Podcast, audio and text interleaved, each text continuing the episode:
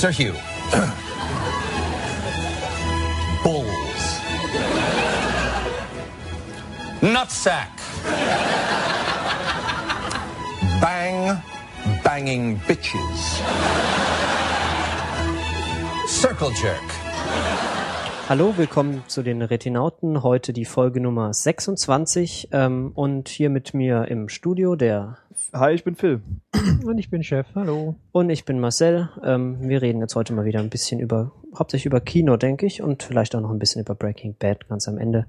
Und äh, als erstes mal Dinge, die wir in den letzten paar Wochen interessant fanden. Phil, du hast also einen Trailer verlinkt. Nee, habe ich nicht. Äh, ich meinte Chef. nee, ich weiß auch nicht. Aber ich fand den interessant. Ähm, Das wir von dir ist deine Farbe, Marcel. Nein, meine Farbe ist die dunkle Farbe. Egal. Chef fand es interessant, weil. Äh, ich bin natürlich sicher, dass er von Marcel stammte, aber es macht jetzt keinen äh, Nein. großartiges Entertainment hier an dieser Stelle. Also, es ist der neue Film von Spike Jonze, spricht man den aus, nehme ich mal an. Und der hat vorhin, vorher ja schon ganz interessante Sachen gemacht. Äh, Where the Wild Things Are zum Beispiel und Jackass. Und Jackass. also die und klassische, die Jackass den Klassiker. Film und Jackass Number Two. Ja, Und Jackass 3D bestimmt auch. ja. Ähm, aber hier hat er einen neuen Film im Start, der sich relativ interessant aussieht und da ist zum Beispiel ähm, Joaquin Phoenix äh, prominent zu sehen, äh, amongst other. Und es geht so ein bisschen um die Beziehung von diesem äh, von der Figur von Joaquin Phoenix als Theodore, der irgendwie einen ja, also der eine Beziehung zu seinem Rechner aufbaut, kann man das vielleicht zusammenfassen. Ähm, ist aber relativ, naja, zumindest nach dem Trailer scheint es relativ behutsam gemacht zu sein. Also jetzt nicht ganz so doof, wie das gerade, wie ich es jetzt gerade dargestellt habe. Nee, also Ähm, wirkt sehr interessant, muss man wirklich Genau, sagen. Scarlett Johansson spielt die Stimme, könnte man sagen, oder gibt diesem, äh, gibt diesem Computer seine Stimme und ähm, ja, da hat man halt schnell so 2001 äh, Assoziationen, finde ich. Mhm.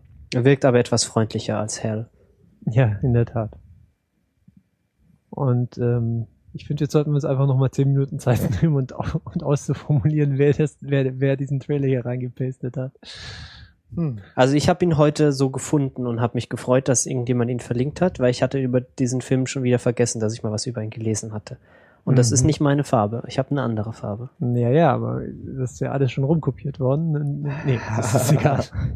Wir kriegen Ähm, das raus. ist gut, jedenfalls den erwähnt zu haben. Ich, wahrscheinlich wird das nichts draus wie, wie so die Lukas. unendliche Trailer-Serie à la, äh, à la Pacific Rim oder so, aber den kann man wahrscheinlich schon mal im Hinterkopf behalten. Ich meine, Where the Wild Things Are hat ja auch einen sehr interessanten Look gehabt und ich glaube, das setzt sich hier gerade so ein bisschen fort. Ja, und auch inhaltlich sieht es mal nach wirklich interessantem Sci-Fi aus. Das äh, freut uns ja immer, wenn sich da ein bisschen Leute kreative Gedanken machen. Es ist ohnehin ein gutes Jahr für Sci-Fi, finde ich. Vielleicht, ähm, Was hatten wir denn bisher an Sci-Fi dieses Jahr? naja, zum Beispiel haben wir letztes Mal über Pacific Rim geredet und da hatten wir auch über, Ist das Sci-Fi eigentlich? ja, als wenn das kein Sci-Fi ist. Kampfroboter. Für mich ist Sci-Fi eigentlich immer nur, wenn's, wenn die im Weltraum rumfliegen. Dann, nicht, dann machst du bisschen- was falsch. Das ist ein etwas eingeengtes Bild. Und Ähm, Pacific Rim war für mich, glaube glaub ich, den, an, haben die das eine Viech, glaube ich, bis in den Weltall, bis ins Weltall geprügelt, wenn Stimmt. ich noch richtig weiß. ja, stimmt, okay, Ähm, ist Sci-Fi. Wir hatten uns ein bisschen drüber unterhalten, auch über die Rolle, die die verschiedenen äh, Märkte in der diesem Film genommen haben, was die Einnahmen angeht. Mhm. Und ich glaube, wir hatten ähm, die Vermutung geäußert, dass äh, Pacific Rim durch diese ganze Super Mecha äh, ähm, Anbindung irgendwie erfolgreich in Japan sein würde. Und wir sind eines Besseren belehrt worden. Sie sind, äh, der Film ist dort nicht besonders spektakulär angelaufen und hat, glaube ich, gegen World War Z verloren. Mhm. Deutlich. Und hat auch jemand Vermutungen geäußert, warum das ist? Oder sogar raus? Nee, aber der, das Interessante ist, dass er in, in China so spektakulär gut läuft. Mhm, Das wird mhm. wahrscheinlich so in absehbarer Zeit dann. Mhm, das ist, weil der Tokio kaputt gemacht wird. Das gefällt Ja. ihm. Das ist Hongkong. Ja, Hongkong. Also ich dachte, das wäre Tokio. Nee. Nein, Hongkong Ach, ich verwechsel es gerade mit Neon Genesis Dings. prominent äh, gefeatured. Ähm, aber ja, vielleicht zeigt das wirklich, wie, wie wichtig gerade China als Markt wird und es ist spannend zu sehen, wie sich das in den nächsten Jahren dann auf nicht nur die Locations, sondern auf die Filme insgesamt auswirken wird. Mhm. Besonders wenn, äh, ja, wenn Amerika weiterhin so schwächelt, wie es gerade so ein bisschen ist diesen Sommer. Zumindest bei den Filmen, die mich interessieren. Ja, zum Beispiel, wir hatten ja auch dieses Jahr äh, Black Mirror, war ja auch die zweite Staffel, wenn wir schon bei Sci-Fi sind, war auch, wenn du meinst, es wäre ein gutes Jahr gewesen dafür. Das war sicher auch ein Highlight dieses Jahres. Also ansonsten fällt mir eben ein, okay, wir hatten, glaube ich, den neuen Star Trek-Film und ähm, Wir Oblivion. hatten Oblivion, wir hatten Oblivion, wir hatten ähm, äh, Another Earth, Last Earth, wie hieß der? Ah, wie hieß Der, dieser? Scientology-Film. den ich nicht gesehen Ja, habe. wie heißt das Smith Vehicle? Genau, den hatten wir. Es wird noch ähm, Enders Game kommen dieses Jahr. Mhm, ja. Wir hatten diverse Comic-Verfilmungen dieses Jahr, die man allesamt auch in dieses Genre einfügen ein, äh, könnte. Oh je. Also Ja. insgesamt Aber so richtig zumindest krasse die Masse Knaller, ist da, ne? ja, die Qualität lässt noch ein bisschen zu wünschen übrig. Naja. Aber es ist schön, dass man mal sieht, dass ordentlich Geld auch irgendwie in das Genre, in das, auf das Genre geworfen wird. Das ist ja eins, eines, das sehr, sehr gut funktioniert, wenn man da Geld für gute CGI hat, dann hat man auch gleich noch ein bisschen mehr Spaß, wenn man dann nicht die Pappmaché an jeder Ecke sieht. Ja. Ähm, es gab ein, irgendwie ein neues Humble Bundle, das ich ignoriert habe. Nee, nee, das war schon vor ein paar Wochen dieses äh, Ah. E-Book-Bundle, wo wir drüber geredet haben. Aber das Problem mit den Büchern ist ja, dass man sie nicht nur kaufen, sondern auch lesen muss, ähm, um, um, sein, um seinen Spaß zu haben. Und das Hast du habe ich, eins gelesen? ja, das habe ich jetzt mal getan für den Roman Spin ähm, von jemandem, der drei, drei Namen hat. Moment. Robert Charles Wilson heißt der Mann. Ähm, ja, das ist das Schöne an diesem Humble Bundle, ist ja, dass man nicht nur von den Leuten, die man schon kennt, irgendwie die Bücher bekommt. Also weiß nicht, ich wusste ja, Doctorow kriege ich wieder irgendwas und, und von dem Will Wheaton kriege ich irgendwas, die kenne ich irgendwie. Aber diesen Mann kenne ich nicht und das Buch kannte ich auch nicht.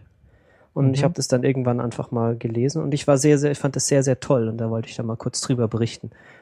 Ähm, Ich habe jetzt gerade nur kurz über die Beschreibung äh, auf Amazon äh, äh, drüber gelesen, aber bin jetzt auch interessiert. Deswegen erzähl doch einfach mal weiter. Ja, also im Prinzip geht's um so drei Freunde und über ihr Leben und was in dem, in dem Leben dieser Menschen halt passiert ist, dass äh, plötzlich eines Nachts äh, die Sterne nicht mehr zu sehen sind und das liegt daran, dass die Erde sozusagen eingewickelt wurde in so eine etwas mysteriöse Membran, die dafür sorgt, dass, äh, dass die Zeit auf der Erde viel, viel langsamer vergeht als in dem umgebenden Universum. Das heißt, sie gucken dann so, sie schicken dann irgendwann mal so eine Sonde hoch. Also einmal ist die nicht durchsichtig von innen, das heißt, man kann zwar Sachen durchschießen, aber wenn die dann zurückkommen, dann stellt man dann plötzlich fest, dass die dann anstatt, dass die zwar bei uns nach einer Stunde wiederkommen, aber dann irgendwie drei Monate im Weltraum getrieben sind und dann Sachen beobachtet haben. Und das ist so das Grundkonzept, das ist das, was passiert. Das hört sich erstmal so sehr absurd und so ein bisschen nach Stephen King an. Das hört sich sehr nach einer Star Trek TNG Folge an. Ja, aber das, das Tolle ist, dass, dass dieser Autor sehr, sehr kreativ mit, mit dieser Prämisse umgeht und am Ende sogar eine relativ befriedigende Erklärung irgendwie dafür hat. Und er macht halt sehr viel damit. So, er, er hat sich sehr genau überlegt, überlegt, was das bedeutet, wenn, wenn die Zeit viel, viel schneller passiert, weil zum Beispiel ist es dann so, dass diese fünf Milliarden Jahre, die wir noch haben, bevor die Sonne, bevor uns die Sonne um die Ohren fliegt, dass die dann halt nicht mehr ganz so lang sind, wenn man halt hier irgendwie eine, ein paar hundert Jahre pro Minute vergehen ähm, und solche Sachen. Und der beobachtet dann und beschreibt dann sehr schön, was dann auf der Erde passiert, was dann, ich will das jetzt nicht spoilern, weil das auch ein großer Teil der Spannung ist, ist, dass man wissen will, was jetzt noch für Ideen kommen, was jetzt noch, was jetzt noch passiert.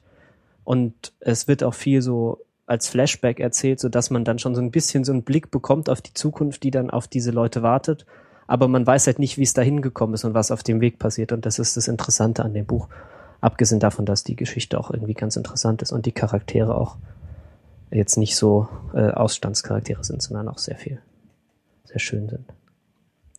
Ja, also kann ich nur empfehlen, ist gu- gutes, guter Science Fiction. Ähm, ist auch nicht so, macht einen auch nicht so lange, nimmt einen auch nicht so lange mit, ist auch nicht so furchtbar anstrengend. Ist schön. Sehr gut. Kann, ähm, ja, bevor ich jetzt mich dann, ich habe jetzt gerade überlegt, ob ich nochmal zum dritten Mal The Rook lesen soll, dann äh, probiere ich doch lieber vielleicht was mal Neues. Ja, ein guter Tipp. Da kommt auch irgendwann mal eine Fortsetzung, ne? Ja, ich hoffe es. Ja, das war ja schon so ein bisschen so ein harter, äh, relativ harter Cliffhanger, glaube ich. Ja. Und ich sehe auch gerade, kostet gerade nur 99 Cent. Ja, wenn kannst es, das- kannst ja noch nochmal verlinken habt, dann. Genau, und jetzt noch äh, irgendwie was Schnelles braucht für den Kindle. The Rook ist nach wie vor eins, ein Highlight dieses Jahres. Achso, ich sollte vielleicht noch erwähnen, wie der Roman heißt, von dem ich gerade spreche. Der heißt Spin. Ähm, Hat man, glaube ich, gesagt. Aber ist ja. gut. Und es nur- gibt irgendwie auch schon einige Nachfolger. Also man ist dann auch, wenn man das fertig hat, dann kann man direkt weiterlesen. Habe ich noch nicht getan, aber die sehen auch schon ganz interessant aus. Ähm, ja, ich freue mich. Ist schön. Mehr Sci-Fi. Sehr gut. Dann, Ah, schon wieder so ein Monologthema. du hast es auf dich genommen, äh, für uns alle mit äh, Anime anzufangen. Nee, ich habe das ja auch gesehen. Gar nicht für uns alle. Der Phil hat es ja auch gesehen. Und der, Das der Pleidi, her. der Pleidi hat mir dann Ich auch, äh, auch diverse Male versucht. groß erzählt. ähm, ja, also ich, äh, wir haben ja über Pacific Rim geredet. Und was man da dann immer in den Reviews so gerne liest, ist ja, Neon Genesis Evangelion wäre ja die große, große Inspiration gewesen und so. Oder überhaupt dieses ganze Mecha-Anime-Gesocks. Und dann habe ich gedacht, äh, ja, so mehr oder weniger alle sagen mir irgendwie, äh, Neon Genesis Evangelion super toll, die tiefen psychologisch, äh, thematisch total abgefahren, spannend, interessant. Äh, und weil das halt auch ein Genre ist, ich weiß nicht, kann man Anime als Genre bezeichnen, eher so als Medium. Das Oder, ist schon ein Genre. ja, aber Also es ist halt gut, Anime ist halt die Bezeichnung für Zeichentrick in ja, Asien. also sozusagen eine, eine Form des Films oder der, der Serie, die ich bis jetzt noch nicht kannte und deswegen habe ich mir das einfach mal angeschaut und festgestellt, dass es mir tatsächlich schwer fällt, also das, das anzugucken und das zu irgendwie zu verstehen, was, was da so passiert und warum Dinge passieren. Es gibt halt ein anderes, Weil es halt an, es ist wirklich anders. Also ich hätte halt wirklich nicht gedacht, dass es so anders ist als so, weiß nicht, so westliche Serien. ist halt anderes, ein anderes Erzähltempo. Ähm, was ich, was ich immer gut an Animes finde, was oft gemacht wird, ist eben viele Sachen nicht explizit gesagt werden, was man so aus westlichen Filmen und Serien hauptsächlich kennt, dass man eben wirklich alles erklärt bekommt in Worten und Sätzen, sondern in Animes wird viel so angedeutet, teilweise auch vorausgesetzt.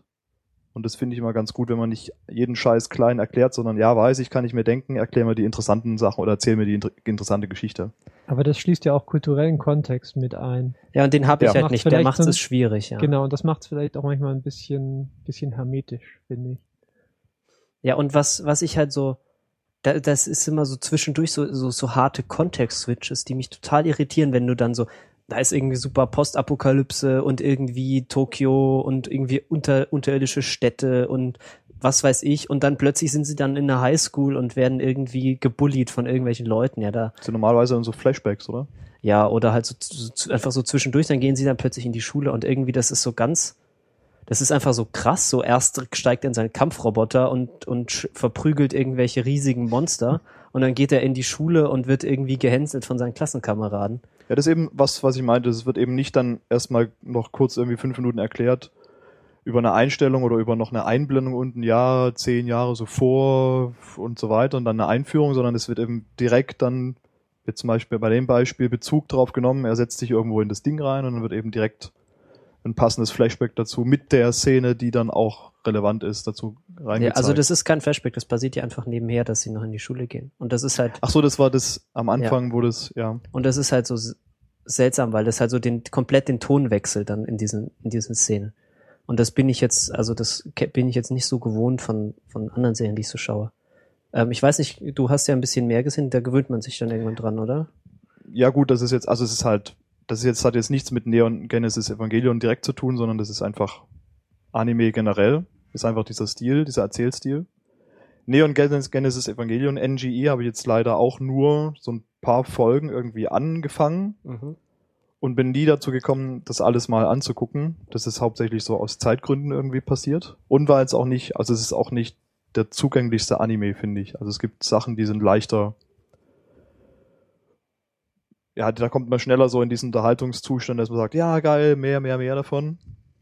Aber so rein von der, von den Techniken, von der Erzähltechnik und so ist es eigentlich immer bei allen Animes gleich. Und ich finde es, es gibt Animes, die sind, die übertreiben das so ein bisschen mit der Erzähl, mit dem Erzähltempo. und machen Sachen sehr, sehr langsam. Das ist ja so, so ein, so ein, das Anime, ja, das ist eines dieser Basisgeschichten, dass Sachen oder dass Einstellungen, Szenen sehr in die Länge gezogen werden, so Kaugummi-mäßig, so dass man irgendwas hat, so, ja, jetzt ähm, befindet er sich gerade irgendwie in einer schwierigen Situation und dann wird so ganz nah auf diesen Charakter reingezoomt und man und man hört quasi so einen inneren Monolog. Oh, was mache ich jetzt? Wenn ich das und das mache, dann passiert das und das. Ja, das passiert auch manchmal, das ist sehr irritierend. Vor allem, Ja. das, der Dub ist auch nicht so, ich weiß nicht, ist das jetzt der Fachbegriff? Für so ist es, also die, Du meinst die die Synchronisation? Synchronisation auf Englisch ist manchmal etwas un unmotiviert, hört sich manchmal etwas unmotiviert an. Das ist immer sehr irritierend. das ist übrigens, finde ich, eine gute Sache bei Animes. Also natürlich wäre es cool, wenn man es wäre cool, wenn, Wenn man Japanisch Japanisch könnte. könnte. Ich kann es nur leider nicht. und man das im Original hören könnte, aber letztendlich ist es ja auch im Japanischen nur synchronisiert, weil die Zeichentrickfiguren haben ja keine Stimme, mit der sie original sprechen könnten, sondern es gibt beim Anime die einmalige Möglichkeit,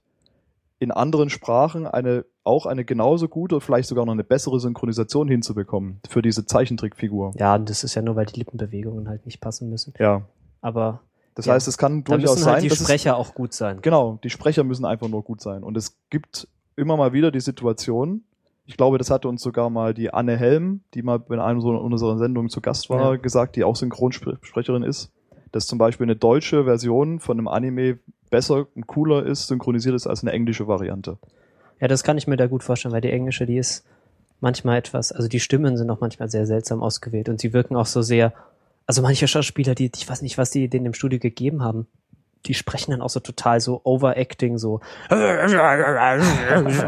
Ja. Und es Ja. passt nicht immer zum Gesichtsausdruck dann, ja.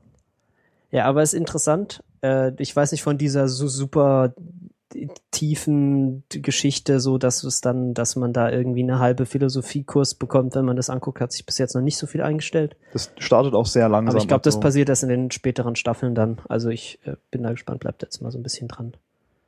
Also es ist schon, für mich war das auch so die Hauptassoziation mit Pacific Rim, weil einfach dieses Setting da ist, ähm, Aliens attackieren die Menschheit und man baut Riesenroboter, um sie zu bekämpfen. Und das ist ja so auch so diese Grund, das Grundsetting in äh, NGE. Ähm, wobei, glaube ich, die Aliens in NGE kommen aus dem All, meine ich. Ja, das ist dieses komische. Und bei Pacific Rim kommen sie halt aus einer Erddspalte im Ozean. Nee, aus einer, das ich weiß so eine Dimensionsspalte irgendwie. Ja, Genau. in einem Special Effekt im Ozean. Also es ist schon ein sehr loser Zusammenhang irgendwie, aber ja, der drängt sich einfach auf, weil es so viele, es gibt, gibt einfach nicht so viele Roboter gegen Aliens Filme. Deswegen, ja. Ist auch sehr, also ich finde es auch ganz äh, beeindruckend, mit wie viel, mit wie wenig Technik und, und Animation sie da auch die Geschichte erzählen, weil es ist ja sehr, sehr viel statisch. Also es ist Mhm. ja sehr viel einfach nur ein gezeichnetes Bild, wo man dann vielleicht noch so, Ja, wobei Ja. man schon, so auf zwei Ebenen, die, die man dann so gegeneinander verschieben kann oder so. wobei die Hintergründe schon ja immer ziemlich gut aussehen, finde ich, bei den meisten Ja, Animes. es ist super, aber es ist halt sehr, also sehr gezeichnet, also sehr Ja, ja. und auch sehr statisch und nicht, nicht so krass durchanimiert, wie man das ja manchmal heutzutage hat, dass man, dass es im Prinzip ja einfach nur so ein, so ein Shader auf irgendeinem, auf irgendeiner Animationssoftware ist, die dann so einen Zeichentrick-Effekt macht. Aber das ist wirklich, Ich glaube, ähm, NGE ist ja auch schon ziemlich alt. Das Ja, kommt, ja, glaube ich, aus das den ist- 90ern und das ist auch, also ich weiß nicht, wie das heutzutage ist, aber gerade diese Klassiker sind auch alle so handgemacht. Also es ist nicht so, dass da jemand am Rechner irgendwas geschoben hat, sondern das sieht ist sehr, alles, sehr handgemacht aus. Ja. ist alles auf, auf Folien gemalt und dann übereinander gelegt und dann wird es so abfotografiert, abgefilmt und dann am Ende zu einem Film zusammengesetzt. ja, Mitte der 90er ist das. Ja. Ja, gut, äh, interessante neue, neue Dinge. Muss sich ja auch mal ein bisschen den Horizont erweitern. Ja, ich äh, hoffe, du kommst noch zum Ende und berichtest dann insbesondere von den letzten beiden. Ach, da gab's doch, da gibt's krasse Kontroverse, habe ich gelesen. Also es gibt eben unheimlich viel Content. Es gibt, glaube ich, zum Ende der Serie, die besteht ja nur aus einer Staffel, ich glaube irgendwas 25 Folgen, wie das bei den meisten Anime-Serien so ist, ähm, gab es dann irgendwie noch so Filme, die das Ganze mit einem alternativen Ende nochmal abschließen. 26 Folgen, ja. Ja, also irgendwie hat wohl das Ende der Serie hat vielen Leuten nicht gefallen, deswegen haben die Macher dann einfach nochmal einen Film gemacht, wo das auch ein bisschen anders, ein anderes Ende reinkommt. Und dann gibt's noch einen Film, der noch irgendwas macht. Ich habe da auch wen, nicht so den hundertprozentigen Überblick. Ich glaube, dieses Jahr kommt noch mal ein Film oder so. Ja, inzwischen gibt's ja diese, dieses nochmal ein erneutes, dieses Remake, wo die Serie in drei Filme aufgespalten wurde. Das ist Ja, dieses genau. Evangelion 1.11, 2.22 und 3.33. 1.11. wo das, glaube ich, sogar nochmal auch mit neuen Grafiken teilweise angereichert wurde. Aber ich glaube, die haben es komplett neu gezeichnet sogar. Ja. Also da wird sehr, sehr viel gemacht, weil es einfach eine sehr, sehr extrem beliebte Serie damals war in Japan. Okay. Ja, und ist, glaube ich, auch heute noch so ein bisschen die Galionsfigur des Genres, wenn man Mhm. irgendwie jemanden fragt, äh, ist das immer ganz oben auch auf der Liste. Ja. Ja, Auch der Empfehlungen, die man ja so willentlich oder unwillentlich kriegt. ja, da passt auch ganz gut das andere, was ich mir noch angeschaut habe in den letzten Wochen. Das ist nämlich auch so die Standardempfehlung, wenn man sagt, ja, ich würde gerne mich mal so mit Graphic Novels und Comics oder was auch immer dann der korrekte Begriff ist, auseinandersetzen, sagen einem auch immer alle, ja, guck doch mal, Watch, äh, lies doch mal Watchmen. So. Und das habe ich jetzt auch mal getan. Habt ihr das eigentlich auch mal so? Nö. Chef, Ähm, enttäusch immer mich mal, nicht. Immer mal wieder. Aber das, was du jetzt, glaube ich, gerade berichten willst, habe ich nicht gelesen. Ja, also ich habe halt mal die, ähm, man kann bei Amazon so eine wunderschöne gebundene Gesamtausgabe von Watchmen anschaffen. An, äh, schaffen. und das habe ich dann mal so spontan gemacht und es dann auch mal durchgelesen. Ähm, ja, weil das ist halt auch so, äh, ich habe irgendwie so Comics irgendwie nie so richtig gelesen und ich weiß nicht, Graphic Novels ist dann wahrscheinlich der Begriff für die Comics, die schwieriger sind. Ich weiß es nicht genau, was da das Unterscheidungsmerkmal ist. Ähm, und Watchmen ist ja so die Galionsfigur, das irgendwie super serious und mit thematisch anspruchsvoll und äh, erzählerisch äh, wegweisend und alles Mögliche. Und ja, Ja. da fällt mir noch mehr ein. äh, Und lustigerweise ist das auch meistens von Elmore, also dem Menschen, von dem auch Watch, äh, Watchmen ist. äh, ja, sag doch mal was. Was würdest du Ja, denn keine denn so Ahnung. Wie vor Vendetta fällt mir da zum Beispiel ganz spontan mal ein, äh, ohne jetzt noch irgendwas nachgeschaut zu haben. Äh, was hat er denn sonst noch gemacht? Ähm, diese ähm, stammen nicht auch die äh, diese Jack the Ripper Comics von dem? Wie heißen die? From Hell? Gab es auch eine Verfilmung, die so hieß? Ja. Ja. Also ähm, Elmore kann man kann man schon kennen und äh, wenn ich mal wieder, wenn ich mich mal wieder irgendwo reinfuchsen würde, wäre es wahrscheinlich auch in irgendwas mal. Von Ach so, was der hat doch dieses der sehr- doch eher so die ernsten, düsteren, wie auch immer. Ja, ich Ja. muss auch mal hier mit dem Neil Gaiman, das ist Sandman oder wie das heißt. Ist, auch, Mhm. ist auch schon sehr, sehr lange auf der Liste, weil das scheint ja das zu sein, wo viele, viele, viele Leute dem Neil Gaiman zum ersten Mal begegnet sind. Ähm, Ja, richtig. Und da ist er, glaube ich, auch im, immer noch am bekanntesten dafür. Also seine Romane sind zwar auch sehr, sehr beliebt, aber ich glaube, das Sandman ist immer noch äh, ganz, ganz groß. Und ich mag ihn ja sehr und habe mir jetzt auch sein, sein das Ausschnitt The End of the Lane auch jetzt mal gesh geshoppt für den Urlaub. Da berichte ich dann in ein paar Wochen, wenn ich es gelesen habe. Mhm. Okay, Ähm, ja, aber Watchmen, ja, ist äh, wirklich, wirklich gut. So. Ich habe es jetzt dann auch mal durch. Ist es eigentlich dein erstes Comic oder hast du vorher schon Comics Äh, gelesen? ja, nicht so ernsthaft. Ich war sehr, sehr eifrig, immer in der Bahnhofsbuchhandlung Sachen zu lesen, aber so hinsetzen und wirklich so aufschlagen, erste Seite bis zur letzten Seite durchlesen und irgendwie wirklich auch mal so länger mal so die einzelnen Panels angucken und im Hintergrund Sachen lesen und so und Sachen angucken. Das habe ich bis jetzt noch nicht gemacht, deswegen, das waren jetzt irgendwie so die Und, Wochen. und geht es gut oder ist das so, weil ich habe bisher noch nie mich mit diesen ernsthaften Comics, also alles, was irgendwie nicht Mickey Mouse ist, beschäftigt. Ähm, kann man das konsumieren oder ist das irgendwie schwierig? Oder? Ja, man kann das machen, äh, aber es ist tatsächlich so, also ich habe auch so eine ähnliche Lesegeschwindigkeit wie bei einem Buch oder vielleicht sogar etwas langsamer, an, Mhm. weil man, also vor allem, weil gerade Watchmen ist ja sehr, sehr so vielschichtig, allein schon mit den Bildern, da ist sehr viel zu entdecken in, in der in der Welt, die da einfach im Hintergrund noch passiert. Da, das dauert halt. Also ich, ich war da wirklich langsam. Ich habe auch relativ lange gebraucht, um das zu lesen, weil es ist jetzt auch nicht so dick, ist vielleicht, weiß nicht, 100 Seiten oder so. Was hast du denn für eine Ausgabe? Also ist die Äh, die, die man bei? Ama die Amazon komplette irgendwie Anniversary Edition ist es, glaube ich. ja, gebunden. Beschreib doch mal, weil ich, ich komme ja immer noch nicht drüber weg, wenn ich dann quasi Tuschezeichnungen vor mir habe. Also das ist schon, wie, wie Tuschezeichen, das ist schon in Farbe, ne? Also in Farbe, gut. Das ist ja schon mal was zum Beispiel. Also es Weil ist, es für, sieht für mich auch, zählt da halt auch immer. Ich weiß, das ist wahrscheinlich nichts, was, was, was also das ist so ein Aspekt, über den natürlich dann irgendwie Comic-Freunde die Nase rümpfen. Aber ich habe wirklich Schwierigkeiten, wenn ich, äh, also wenn ich so visuelle Tristesse vor mir habe und bei was, was sich auch noch Graphic Novel nennt, also wo nee, also das ist schon, das, es- das Bild im Mittelpunkt steht. es ist, es ist nicht optisch überhaupt nicht langweilig, aber es ist schon sehr, also sehr, sehr gezeichnet. Es ist nicht so und auch sehr, weiß nicht, da sind vielleicht, äh, warte, also ich habe hier Watchmen gebundene Ausgabe äh, für 21 irgendwas. Mhm. 436 Ja, Seiten. ich, ich sehe es, man kann, man kann reinschauen. Das ist. Ähm, ja, es sieht, also es sieht jetzt nicht schlecht aus, aber es ist jetzt auch nicht irgendwie so ein, so ein hyperpoliertes Gedings, wo jede Seite total durchgestylt Ja, ist. hat auch schon ein paar Jahre auf dem Buckel, das Ganze, ne? Ja. Und auch nicht vergessen. Aber also auch die Geschichte, die da erzählt wird, ist ja sehr interessant. Also die Geschichte an sich ist gar nicht mal so interessant. So viel passiert nicht. Ähm, aber die Art, wie sie erzählt wird, ist, ist sehr interessant und die Themen, die angesprochen werden, die, um die es da irgendwie geht, das sind, die sind sehr, sehr viele und es ist auch sehr, sehr dicht gepackt mit so Referenzen auf andere Dinge. Also ich weiß nicht, es sind immer sehr viele Zitate dabei. Es wird zwischendurch mal über die Bibel und alles Mögliche. Ähm, der Kalte Krieg ist natürlich da auch irgendwie ganz wichtig.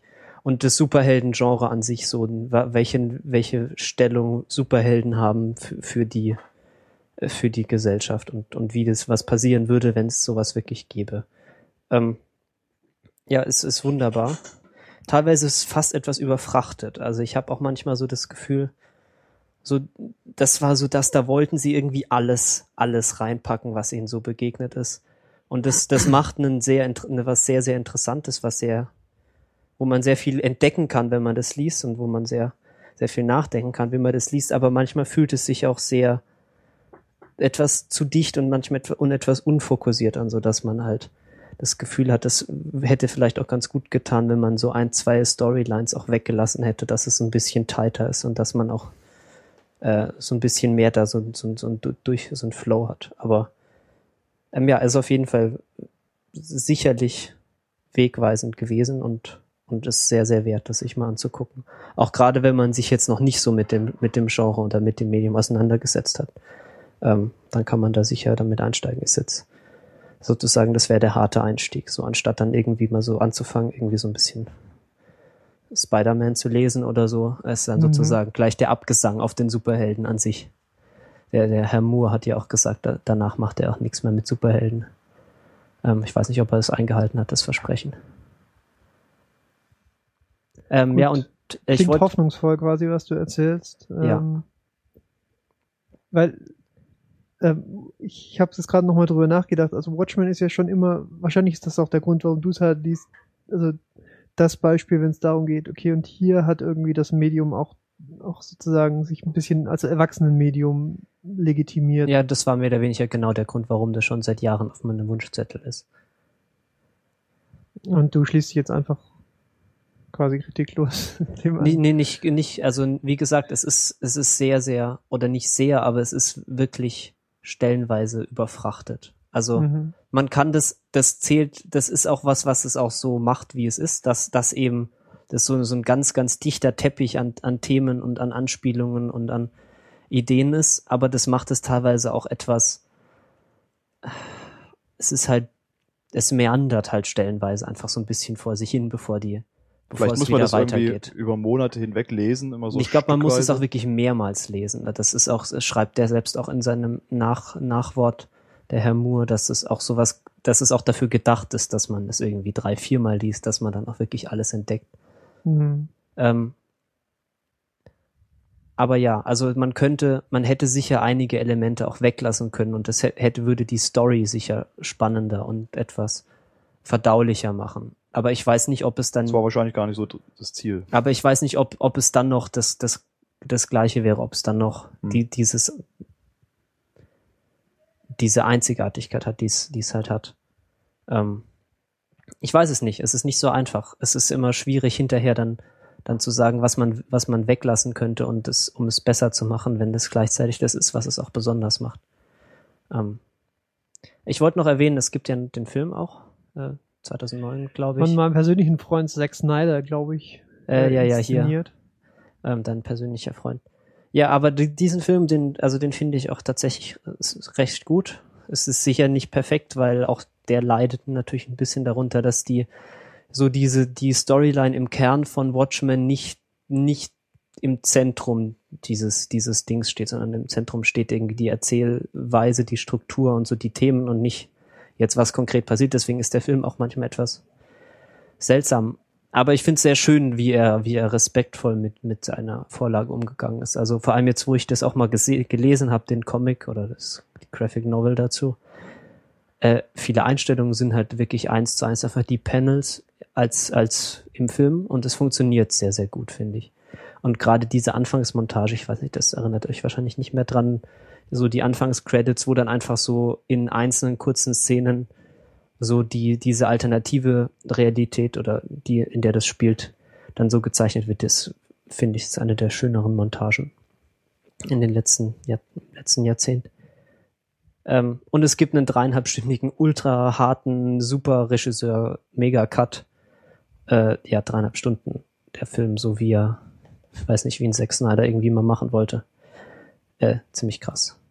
Auch sehr schön. Aber vielleicht vorher lieber mal den Graphic Novel lesen, dann weiß man auch, äh, welche Szene jetzt eine Anspielung ist und dass er die Story tatsächlich auch verändert hat für den Film. Zum Okay. besseren te- stellenweise, würde ich vielleicht fast behaupten.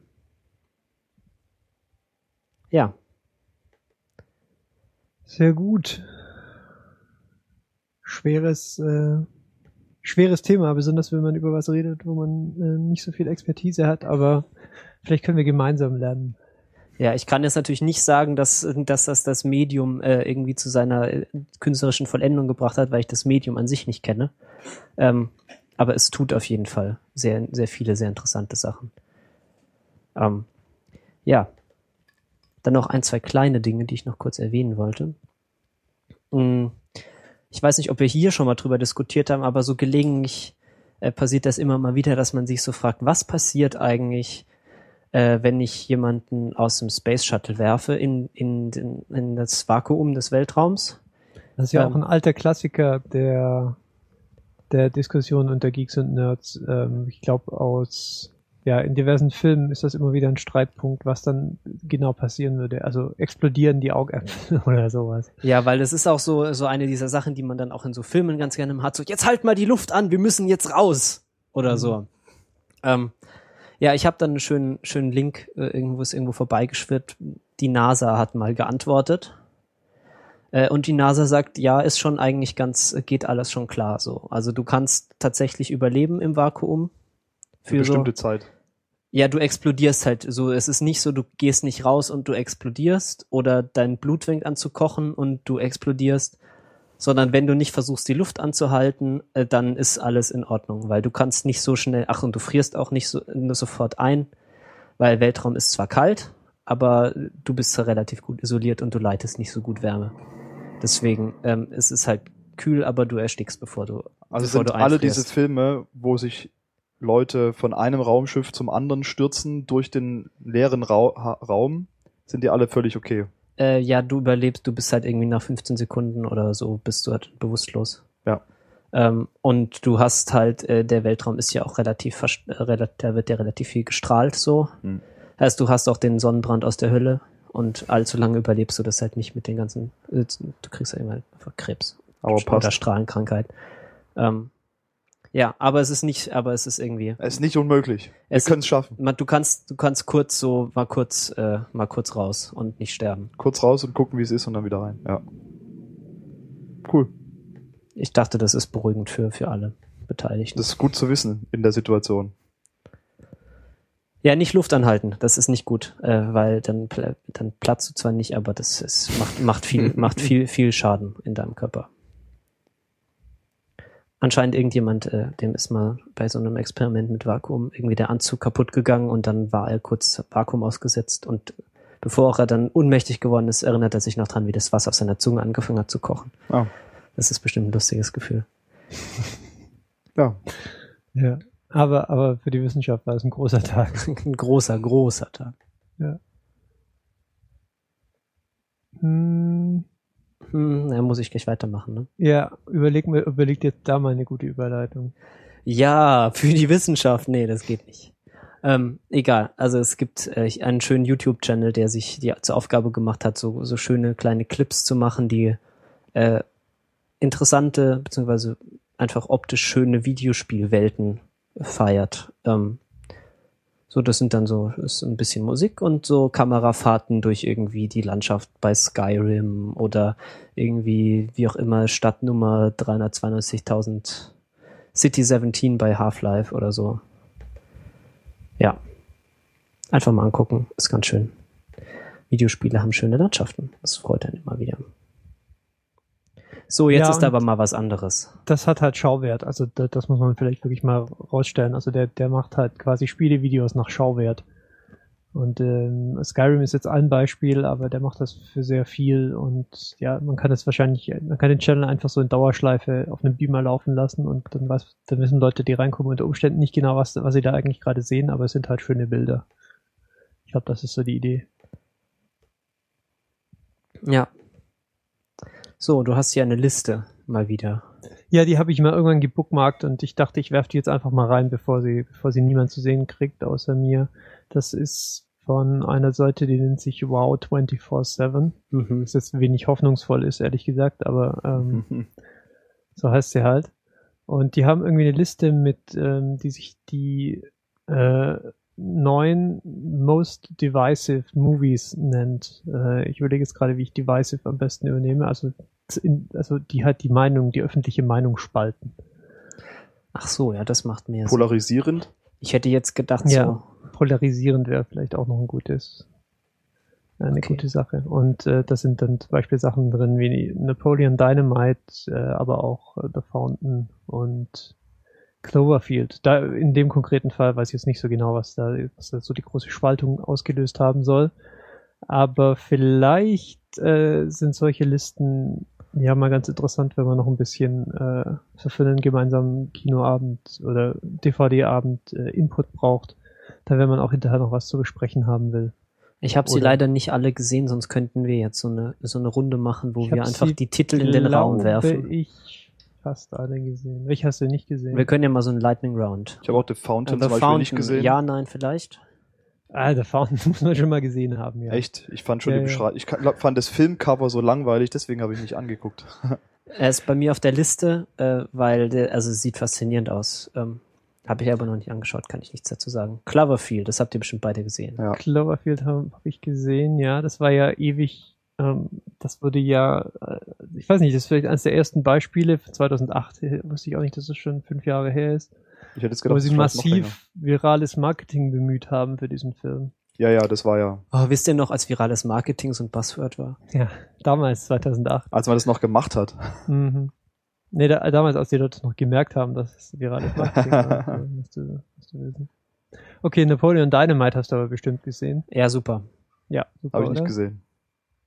Äh, also ich, ich Das habe ist ja, nicht wirklich eine polarisierende Liste, wenn wir es entweder nicht gesehen haben oder einer Meinung sind. ja, also bei Napoleon Dynamite ist es halt so, ich habe ja eine extreme Schwäche äh, oder das ist, ich kann so Fremdschämen, da komme ich ganz, ganz schwer mit klar. Deswegen ist es auch ein sehr, sehr schwieriger Film für mich. Also da, äh, ich habe dann wirklich, es ist mir körperlich unangenehm, wenn, wenn Leute sich, sich peinlich verhalten. Und dieser Film, äh, ja, aber ich finde halt John, John Hedder oder wie, wie, wie der Mensch heißt, der, der, der immer durch den Mund atmet, der, man schämt sich ja gar nicht für ihn, weil er so, äh, ich, ich weiß nicht, wie ich es beschreiben soll. Er, macht Er ja ist sehr wenig genuin- self-aware. Äh, ja, ja, er macht ja nichts genuin Dummes eigentlich oder schon, aber jetzt nichts, nichts wo man sich irgendwie fremdschämen müsste. Er ist halt nur einfach so, wie- so, er lebt halt nur so sehr in seiner eigenen Welt. Äh, und das hat vielleicht, obwohl ich, glaube ich, dieses Problem teile mit dir, für mich sehr einfach gemacht, den Film zu sehen.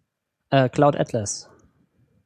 Ja, Ja, das kann man ist auch schon polarisierend sagen, würde ich sagen. Also gibt's auseinandergehende Meinungen zumindest mal. ja, da bin ich ganz polarisierend der Meinung, der war ziemlich meh.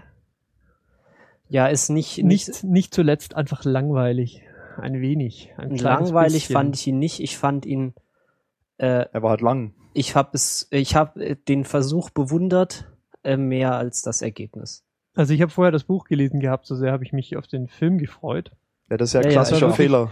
Das war wirklich die Intention quasi. Ich wollte das Buch gelesen haben und dann sozusagen mit dem, mit dem visuellen Input des Films sozusagen noch eine Schippe draufzulegen. Aber ja, also wie wenig der Film sich auch so mit diesen, also vielleicht muss ich vorne anfangen. Also die Idee hinter dem Film war ja irgendwie, dass er quasi durch, durch, die, durch die Zeiten irgendwie ein, eine Verbindung aufbaut oder, oder äh, äh, es sind so verschiedene äh, Stoßlichter auf verschiedene Zeitpunkte in der Geschichte und irgendwie soll sich das Ganze dann irgendwie verweben. Und so, so wird das im Buch auch sehr kunstfertig gemacht und nicht zuletzt halt über Sprache. Ich, jetzt, Ja. wo ich das sag, fällt mir ziemlich sicher ein, dass ich das schon mal erzählt habe hier. Und ähm, im Film bleibt aber irgendwie nicht viel davon übrig. Man kann dann irgendwie Tom Hanks in verschiedenem Make-up bewundern, aber das ist dann irgendwie auch alles, was, was von dieser Idee übrig bleibt. Und das hat mich ein bisschen gestört. Ah, jetzt fällt mir wieder ein, was mich im Nachhinein, so nach, nach etwas mehr Abstand dann doch etwas gestört hat. Jetzt, äh, weil meine, meine Eltern, glaube ich, haben den jetzt hier jetzt gesehen, der kam hier im Open-Air-Kino. Ähm, es, der Film maßt sich viel Interpretation an, wo ich der Meinung bin, dass es besser gewesen wäre, es einfach offen zu lassen. Also da wird sehr viel über irgendwie Schicksal und äh, alles ist miteinander verbunden und hier, da, da sind, dann wird Ja, das sehr, nennt sich Prätens. Das Ja, ist, und dann wird, wird sehr prätentiös, finde und ich. es wird sehr, sehr, ex sehr explizit dann irgendwie darüber gesprochen, welche Dinge sich wiederholen und welche, welche Motive. Und das passiert in dem Buch halt alles nicht. Es wird halt einfach so stehen gelassen. Das passiert halt. Ja gut, das macht man in einem Kinofilm wahrscheinlich, um das Publikum halt ein bisschen an die Hand zu nehmen. Ja, aber das sagen, Publikum so ist ja eh schon komplett überfordert. Das, da braucht man das auch nicht mehr an die Hand nehmen. Dann kann man auch einfach so den, den Ride einfach so lassen, wie er Das ist. sind halt, denke ich, diese Versuche, einen Film vor dem, vor einem kompletten Flop zu retten. Ja, also ich finde, sie hatten schon sehr viel Balls, aber sie hätten das dann halt auch bis zum bitteren Ende durchziehen können. Und dann, das wäre nicht so, weil so, so wirkt er teilweise so etwas New Agey und das ist sowas, das ist auch sehr, sehr unangenehm. Aber ja, Tree of Life ist auch auf meiner Liste, kann ich nichts dazu auch nicht sagen. gesehen. Ist es nicht Ähm. dieses äh, Brad Pitt? Was? Ja, da ist ja. Brad Pitt ist auch dabei, das ist richtig. Ja, nicht gesehen. Den Moment. Nee, ich verwechsel das jetzt. Den habe ich, glaube ich, auch nicht gesehen. Sunshine. Ja, gesehen. Und? Oh, Sunshine, da, da, da lasse ich keine zwei Meinungen zu. Der ist großartig. Ja, der ist super. Ah, ist halt langweilig. Sag mal, scroll mal hoch, ist es der, den ich meine? Das, die fliegen zur Das Sonne ist der und mit. Ähm, sprengen die Sonne in die Luft so. oder so. Ja, nee, der ist schon, der war ganz gut. Also ich schon Das- alleine die Idee ist genial einfach. Ist es das mit, ist es mit, das mit den Atombomben und der Sonne? Genau. Okay, alles klar. Und das Raumschiff und alles, auch, es war echt schöner. Ich bin mir sicher, dass, eine, dass eine Atombombe die Sonne wieder anbekommt. Ich behaupte, der, ich das ist zum Beispiel ein sicher. Film, der, ein Science-Fiction-Film, der besser ist als alle Science-Fiction-Filme, die ich bisher dieses Jahr im Kino gesehen habe. Interessant. Nicht zu Ähm, vergessen, das Arrangement von John Murphy. Ähm, ähm, ich bin mir nicht sicher, wie es heißt. Ich glaube Surface of the Sun oder so ähnlich, das zum Höhepunkt des Filmes geht. Das Adagio in D-Moll. Äh, Äh, bringt, bringt auch jederzeit, jederzeit Gänsehaut auf, äh, auf mich. Kill Bill. Ähm, eins der Highlights dieses Films. ja, Kill Bill ist, glaube ich, wirklich was, ähm, also ist da, der erste ist der gemeint. Erste. Der Ja, erste ist gemeint. der erste ist, ja. Super. Kill Bill ist generell, also vor allem den zweiten Teil finde ich dann schon echt polarisierend. Das war, also es waren nicht so wirklich meine Filme. Wahrscheinlich, weil es einfach ein bisschen, keine Ahnung, ja. Aber den finde ich zu Recht auf der Liste, sagen wir es mal so. Also ich finde ihn super. Das ist so viel. 2003 rausgekommen ist, zehn Jahre her. Ich erinnere mich noch, dass ich ihn damals gut gefeiert habe. Ich habe es allerdings, glaube ich, auch ähm, vermieden, ihn seitdem nochmal zu sehen. Ich glaube, es gibt, es gibt, es ist entweder man feiert ihn so komplett unkritisch oder man, man holt so, man zieht so seinen, seinen Cineastenhut auf und findet ihn dann toll, weil er im Prinzip so alle, alle Filme, die es je gab, da im Prinzip drin vorkommen. Oder man findet ihn halt völlig bekloppt. Das wäre zum vielleicht ein Film, den ich nochmal gucken sollte. Ich habe ihn dem jetzt angeguckt, ich, gefällt mir sehr gut. Vielleicht Ja. gefällt er mir heute ja Der besser. ist sehr, äh, ich sag nicht postmodern, das ist, das, das, das, da wird niemand glücklich, wenn ich anfange, postmodern zu sagen. Ähm, Kill Bill Volume 1 war ja auch der Höhepunkt von Quentin Tarantinos Dasein als Fußfetischist, wenn ich es noch richtig weiß. Ich glaube, glaub, der, der Fußanteil ist seitdem auch wieder im Sinken begriffen. Ich würde er war, aber auch, er war auch nicht mehr zu steigern, oder? Also er war auch nicht mehr zu steigern nach diesem Film. Ich würde aber auf jeden Fall Kill, Kill Bill äh, lieber nehmen als, als alle Django Unchained dieser Welt. Hm, da würde ich jetzt zum Beispiel schon wieder, Ähm, Babel habe ich auch nicht gesehen. habe ich auch nicht gesehen. Wollte ich mal gucken, hatte ich mal irgendwo rumliegen, aber Schon wieder. Brad Pitt, der verfolgt uns. Ja. Hm, Babel habe ich gesehen, damals habe ich allerdings keine Meinung, was mich zunehmend an der, am Titel dieser Liste zweifeln lässt. Und der Abschluss bietet, oh mein Gott. Oh je. Borat. Ja. Hab ich nicht gesehen, finde ich. Ist aber, glaube ich, Hast du nicht gesehen? habe ich auch nicht gesehen.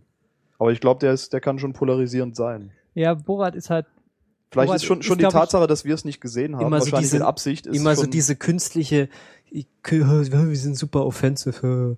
Das geht Nee. den Sack. nee, nee, ich glaube, Borat ist, ist hinreichend fehlinterpretiert worden dahingehend, dass er sich nicht, er macht sich nicht über die Figur von Borat lustig. Also zu keinem Zeitpunkt eigentlich. D der Witz dieses Films ist, dass er sich über die Leute lustig macht, die glauben, jemand wie Borat könnte existieren und in den USA rum, rumlaufen. Und ich glaube, das ist auch damals bei der mannigfaltig vorhandenen Kritik irgendwie so ein bisschen untergegangen, dass das gar nicht die Idee des Ganzen war. Ähm, Also es wäre, war mir jetzt zum Beispiel schon auch bewusst, dass es um die Leute geht, die halt da vorkommen neben der Figur. Aber trotzdem keine Motivation, den zu sehen irgendwie, weil ja, vielleicht ist auch meine grundlegende Abneigung gegen lustige Filme.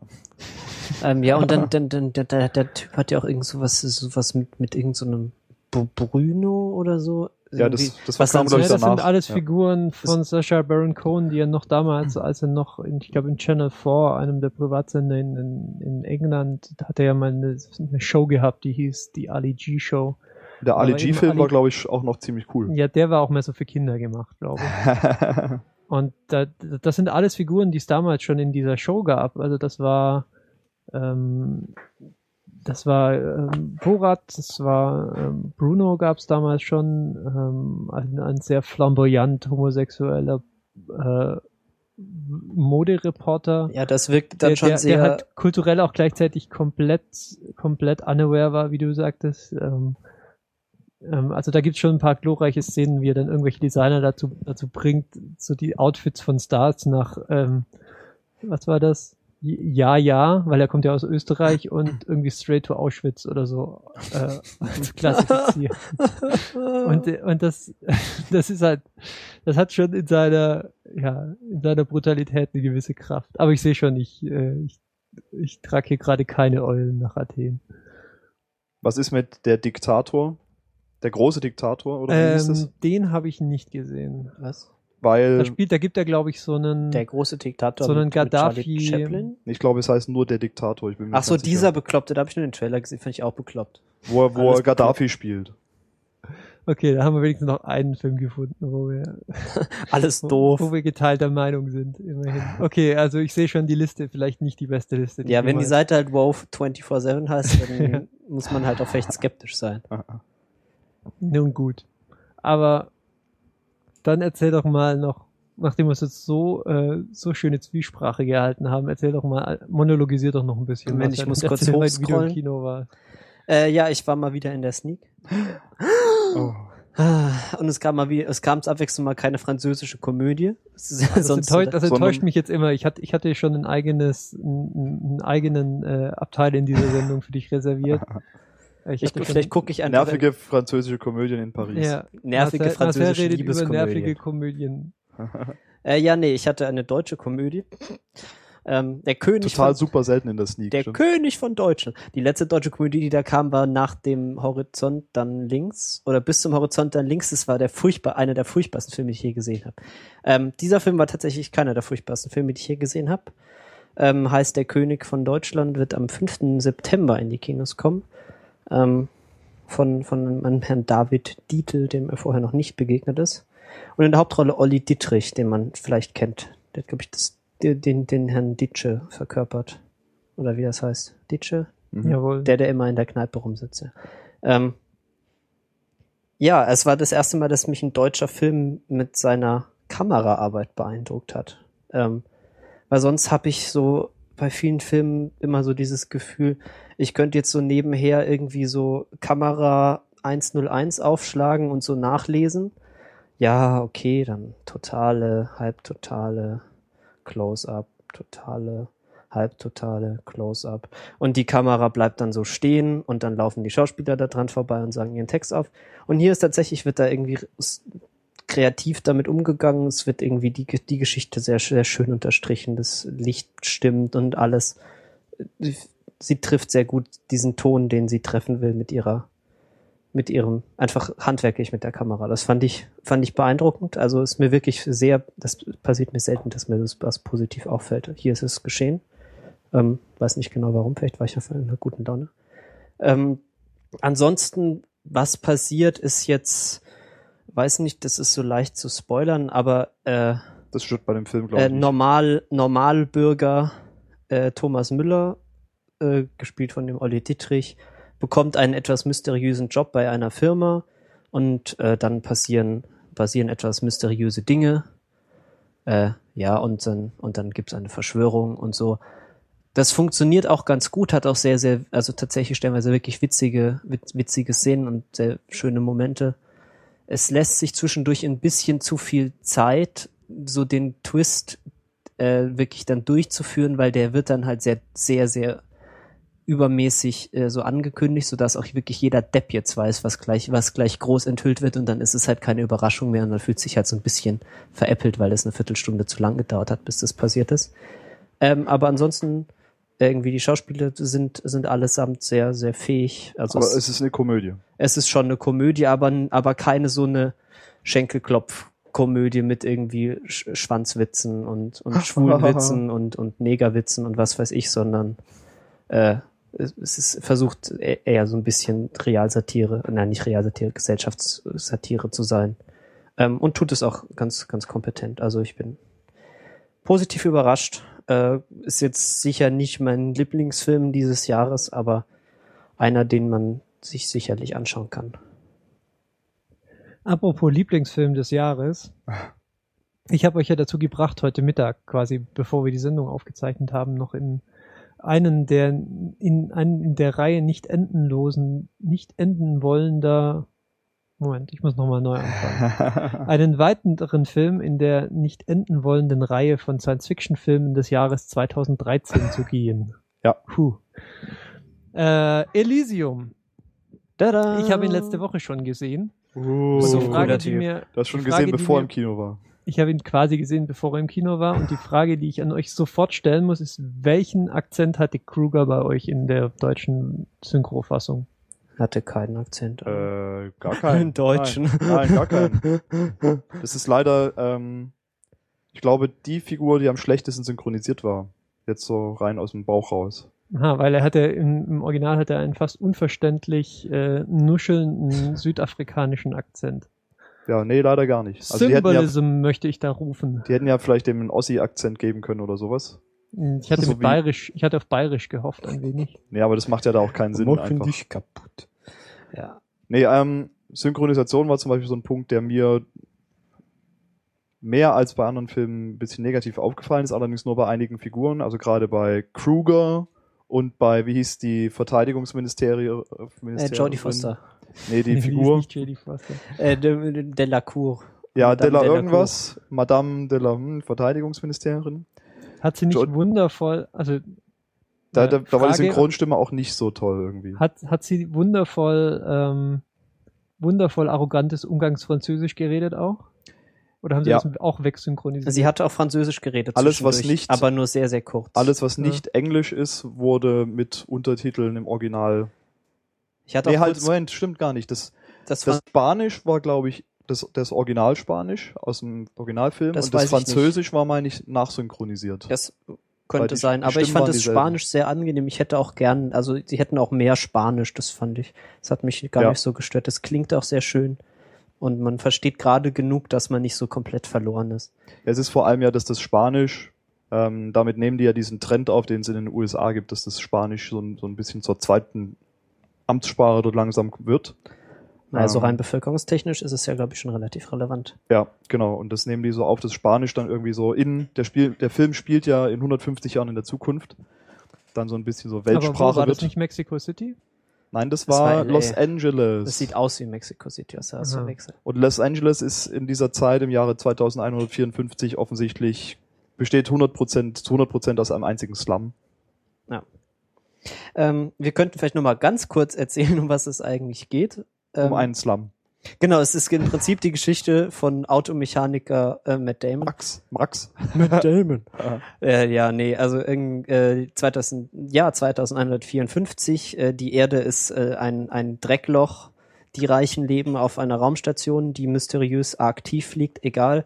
Da ist auf jeden Fall irgendwie Paradies. Alle haben so Sonnenbänke, die sie heilen und, ähm, und Roboter-Dienstboten, ähm, die irgendwie sehr viele Lüfter in der Brustplatte haben, was etwas Seltsames. Außer die, die nicht super reich sind, Die die leben, leben nach wie vor auf der Erde quasi in einem Riesenslum. im Dreck und arbeiten unter schlechten Bedingungen, wenn sie eine Arbeit haben, in, in irgendwelchen Fabriken, die dann die Roboter bauen oder so. Oder sind ansonsten einfach arm und krank und äh, keiner hilft ihnen. Und viel mehr erfährt man auch gar nicht so über diese, Explizit. um, über diese Bevölkerungsverteilung. Also Das was ist so ist das, jetzt zum Beispiel, also ich glaube, dieses, den einzigen Hinweis, was jetzt den Unterschied zwischen diesen beiden Gruppen ausmacht, ist, ähm, dass am Anfang gesagt wird, okay, die Reichen, die sich leisten können, die wohnen einfach auf Elysium.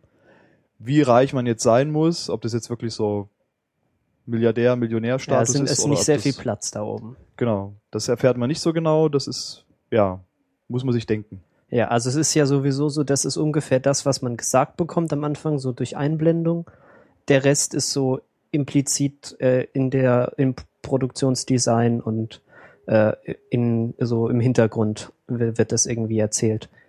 Ähm, ja, Ja, aber das sollte es nicht den Eindruck erwecken, dass der Film äh, in irgendeiner Weise, sagen wir mal, subtile Nachrichten äh, übermitteln würde dem Zuschauer. Also wir haben es ja gerade angesprochen, so die Grundidee ist halt, dass Klassismus böse ist und Elysium ist eben so der der Höhepunkt des Klassismus, ja, das, also das ist ja quasi so der Epitom der gated Communities. Ja, was kannst du machen, wenn die Mauer halt nicht mehr höher geht? Ja, dann nimmst du halt deine, deine gated Community und Verpiss dich verlegst von sie auf deinem eine Planeten. Raumsta verlegst sie auf eine Raumstation und schießt mit Raketen auf allen, die in die Nähe kommen. ja, das ist dann auch so das. Es gibt dann noch so äh, so eine, eine Ghetto-NASA, die haben so so kleine Shuttles und dann versuchen sie da immer hinzufliegen ähm, und sind dann immer furchtbar überrascht, wenn sie abgeschossen werden. Also das ist so eine Analogie ähm, auf Flüchtlingsprobleme bei uns in der heutigen Zeit, dass es eben natürlich aus ärmeren Ländern Flüchtlingswanderungen gibt in reichere Länder und das wird dort in die Zukunft transportiert, dass es eben auch Leute gibt von der Art, die von der armen Erde sich äh, ins All schießen lassen von dubiosen Menschen ähm, Verschiebern. Ähm, Aber warum tun sie das? Weil ähm, auf Elysium, so Die wie das dargestellt wird, das ist halt das Paradies na, auf Erden, hätte ich jetzt fast gesagt. mhm. Das Paradies im Weltraum. vor Erden. Und ähm, sie haben nicht nur ähm, Krankheit überwunden, ähm, jede Form von Krankheit, sondern auch ähm, das Altern an sich. Also es ist quasi, es ist quasi wirklich, kein, also sie haben quasi alles Irdische äh, überwunden. Ähm, und das schafft dann diesen Kontrast eben für den Film ähm, auch, also auch hier wieder in Elysium, ich sage das glaube ich bei jedem Film, äh, so die ersten 20 Minuten wirklich glorreiches, also glorreiches Etablieren des Settings äh, auf der Erde. Ähm, schöne Bilder, wir kriegen, äh, wir kriegen Anleihen aller möglichen Science-Fiction-Filme des 20. Jahrhunderts, Mad Max äh, auf jeden Fall. Blade Runner kriegen wir zu sehen. Äh, Johnny Mnemonic kommt dann kurz drauf. Total Recall. Also kurz gesagt, es ist so ein Amalgam von äh, von allen erfolgreichen Science-Fiction-Filmen des 20. Jahrhunderts. Wobei ich finde, dass Eindruck. hier der Neil Blum, Blomkamp heißt er, glaube ich, ja schon auch wieder seinen eigenen Stil rausbringt. Also ich finde, den als- wir ja in District 9 kennengelernt genau haben. District 9 und auch jetzt wieder Elysium. Ähm, ich finde schon, er hat es geschafft, einen eigenen Stil ähm, zu entwickeln und der ist jetzt auch wieder hier das so das Prägende für die meisten Bilder. Aber du hast recht, da kommen viele Elemente diesmal mit rein, die man aus anderen Sachen auch schon kennt. Wobei ich finde, die es, also diese Ästhetik, die diese sehr, sehr abgewragte Zukunft hat, das ist eine, die hat mich auch an Looper erinnert. Ähm, das ist auch so ähnlich. Da ist auch, alles ist irgendwie super kaputt, äh, sehr viele sind sehr arm, äh, sie fahren alle mit so komisch, so komisch äh, Aber Looper ist auch quasi nach District 9. Ja, ja, es ist alles Post, Post, Post District 9. Ähm, ja, es ist sehr schön. Es ist keine sehr, sehr schöne, also keine ästhetisch ansprechende Ästhetik, aber es ist eine interessante. Ähm, und ich finde sowieso, dass die, dieses Produktionsdesign und, und die Bilder, die man in diesem Film zu sehen bekommt, das ist sicher auch das Highlight dieses Films. Also, was da so im Hintergrund an, an in, an die Worldbuilding ist vielleicht etwas zu viel gesagt, aber was so im Hintergrund alles passiert, was dafür eine Welt geschaffen wird, das ist sicher das äh, auch so einfach die Einfälle, die dann so sind, dann, dass dann äh, die Polizei ersetzt würde durch so eine komische äh, so eine komische Puppe, die dann mit einem redet und äh, dann Pillen verteilt, wenn man unglücklich ist. Das war ja aber auch mehr so Com Comed also Comedic Relief als, mhm. äh, als wirklich eine ernstzunehmende. Ja, aber ich finde, das funktioniert alles schon ganz gut darin, so die Atmosphäre das irgendwie zu etablieren und, und zu etablieren, wie diese Welt funktioniert. Äh, und dann kommt halt so die, äh, die, die Story um die Ecke und, und erschlägt einem so mit dem, mit dem Trope-Lexikon. Das ist ja so dieses was ich so schön finde an dem, Stil, an dem Stil von dem Neil Blomkamp. Ähm, also ich denke, das kommt mir so vor, als basiert das eben so ein bisschen darauf, dass er eben diese gesellschaftlichen Probleme visualisieren möchte. Eben, dass alles so voll ist und überfüllt und dreckig und, und krank und kaputt. Und das stellt er dann eben durch diese, auch diese, durch diese reichen Bilder dann auch dar. Ähm, und das finde ich auch, gerade diese, dass es alles so so schön voll aussieht und so angereichert und alles auch sehr, sehr, sehr kinetisch und authentisch. Ich finde zum Beispiel, dass die Maschinen, wie die Maschinen sich bewegen und Roboter gab es, glaube ich, oder ja. Diese ganzen Roboter, ja. Genau, Roboter und Maschinen gab es auch schon in District 9 einiges und das sieht immer alles sehr, sehr gut aus und zwar so, dass man sich, dass ich mir vorstelle, ja, genauso könnte das passieren. Also hier zum Beispiel die, Rob die Roboter in Elysium, die bewegen sich überhaupt nicht so, wie man Roboter bisher überall gesehen hat, so wo man denkt, okay, ein Roboter berechnet vorher genau jeden Millimeter, den er bewegt, und zwar so effizient, dass er sich nicht mehr bewegen muss, als es sein muss. Und hier bewegen die sich genauso wie Menschen eigentlich. Aber man sieht, dass es hundertprozentig Maschinen sind. Und ja, das ist, ist halt wirklich schon, es, es hebt sich einfach ab, dieser Stil. Und das, ich gucke mir das sehr gerne an, was der so macht.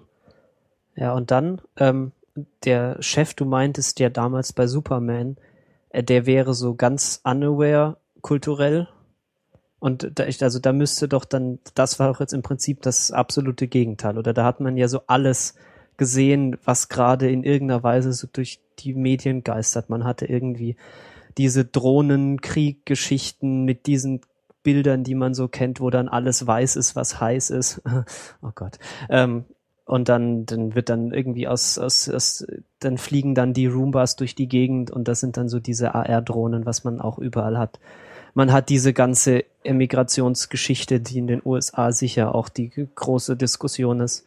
Ähm, man hat ja so alles, was gerade irgendwie äh, so Menschen, Menschen beschäftigt, so in einem großen, in einem großen Topf. Ich weiß nicht, ob du das auch so wahrgenommen hast.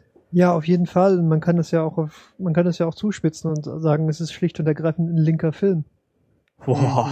Also der hat halt, er hat halt eine, eine, also er hat halt eine sehr klare Agenda, ja, die kommt auch, die, da macht er auch überhaupt keinen Hehl draus, ja, die kommt auch in den ersten fünf Minuten vom Trailer, also in den ersten fünf Sekunden vom Trailer einfach sofort auf, auf die Bühne und da bleibt sie dann auch.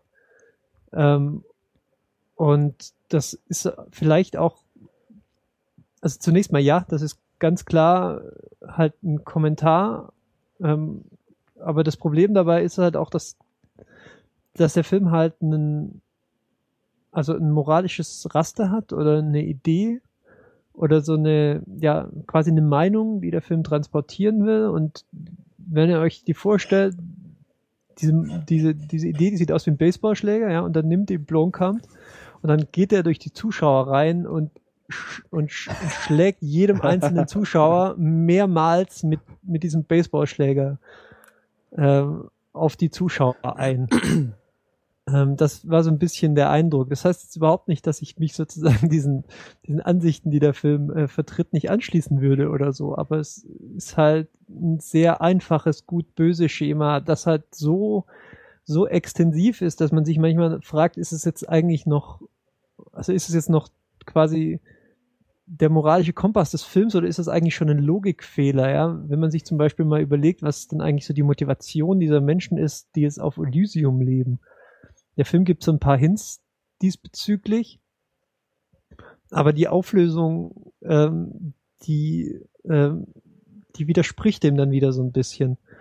Und ähm, durch dieses einfache Weltbild, das der Film zeichnet, ist er sicherlich sehr zugänglich. Das äh, ist dann halt die positive Seite des Ganzen, hat aber halt auch einfach den Nachteil, dass es ein ähm, bisschen auf Kosten der Glaubhaftigkeit der Welt geht, finde ich. Ja, Ja, also er hat zum Beispiel diese ganze Geschichte so, sie haben irgendwie ihre super Heilbänke und es wäre ja jetzt, also ich weigere mich zu glauben, dass alle Menschen auf diese, auf dieser Raumstation einfach die größten Arschlöcher der Welt sind, denen es, ja denen es völlig egal ist, was sonst so passiert, weil sonst könnten sie halt einfach mal so ihre Bänke, ein paar von ihren Bänken da mal runterschicken auf die Erde, so dass man zumindest so, wenn gar nichts mehr geht, dann kann man zumindest noch mal so zur Bank gehen und dann sich irgendwie Also ich- heilen lassen. glaube, die Idee hinter dem Film soll halt so die, die Kapitalismus, also die Idee zwischen diesem Detail, das du gerade beschrieben hast, ist, wir sollen uns quasi ähm, so der Kapitalismuskritik mit modernen Mitteln stellen, als insofern, als dass wir quasi das Leid der armen Bevölkerung hinnehmen, weil wir erinnern uns dran, unser Held ähm, arbeitet ja in einer Fabrik unter bedauernswerten Bedingungen, die dann wiederum die Roboter baut, die ihn dann an der Bushaltestelle zusammenschlagen, ja. Ja. Das war ja die Grundidee und ich glaube, was der Film uns so sagen will, ist halt, die Menschen auf Elysium brauchen quasi diese armen Menschen, die auf der Erde leben, weil die wiederum all das herstellen, was sie eben ja für den täglichen Bedarf und für ihre Profite und für für ihren hohen Lebensstandard benötigen. Mhm. Das Problem bei diesem, bei dieser Darstellung ist aber, dass das Leben auf Elysium auf so, auf so perfekt und paradiesisch dargestellt wird.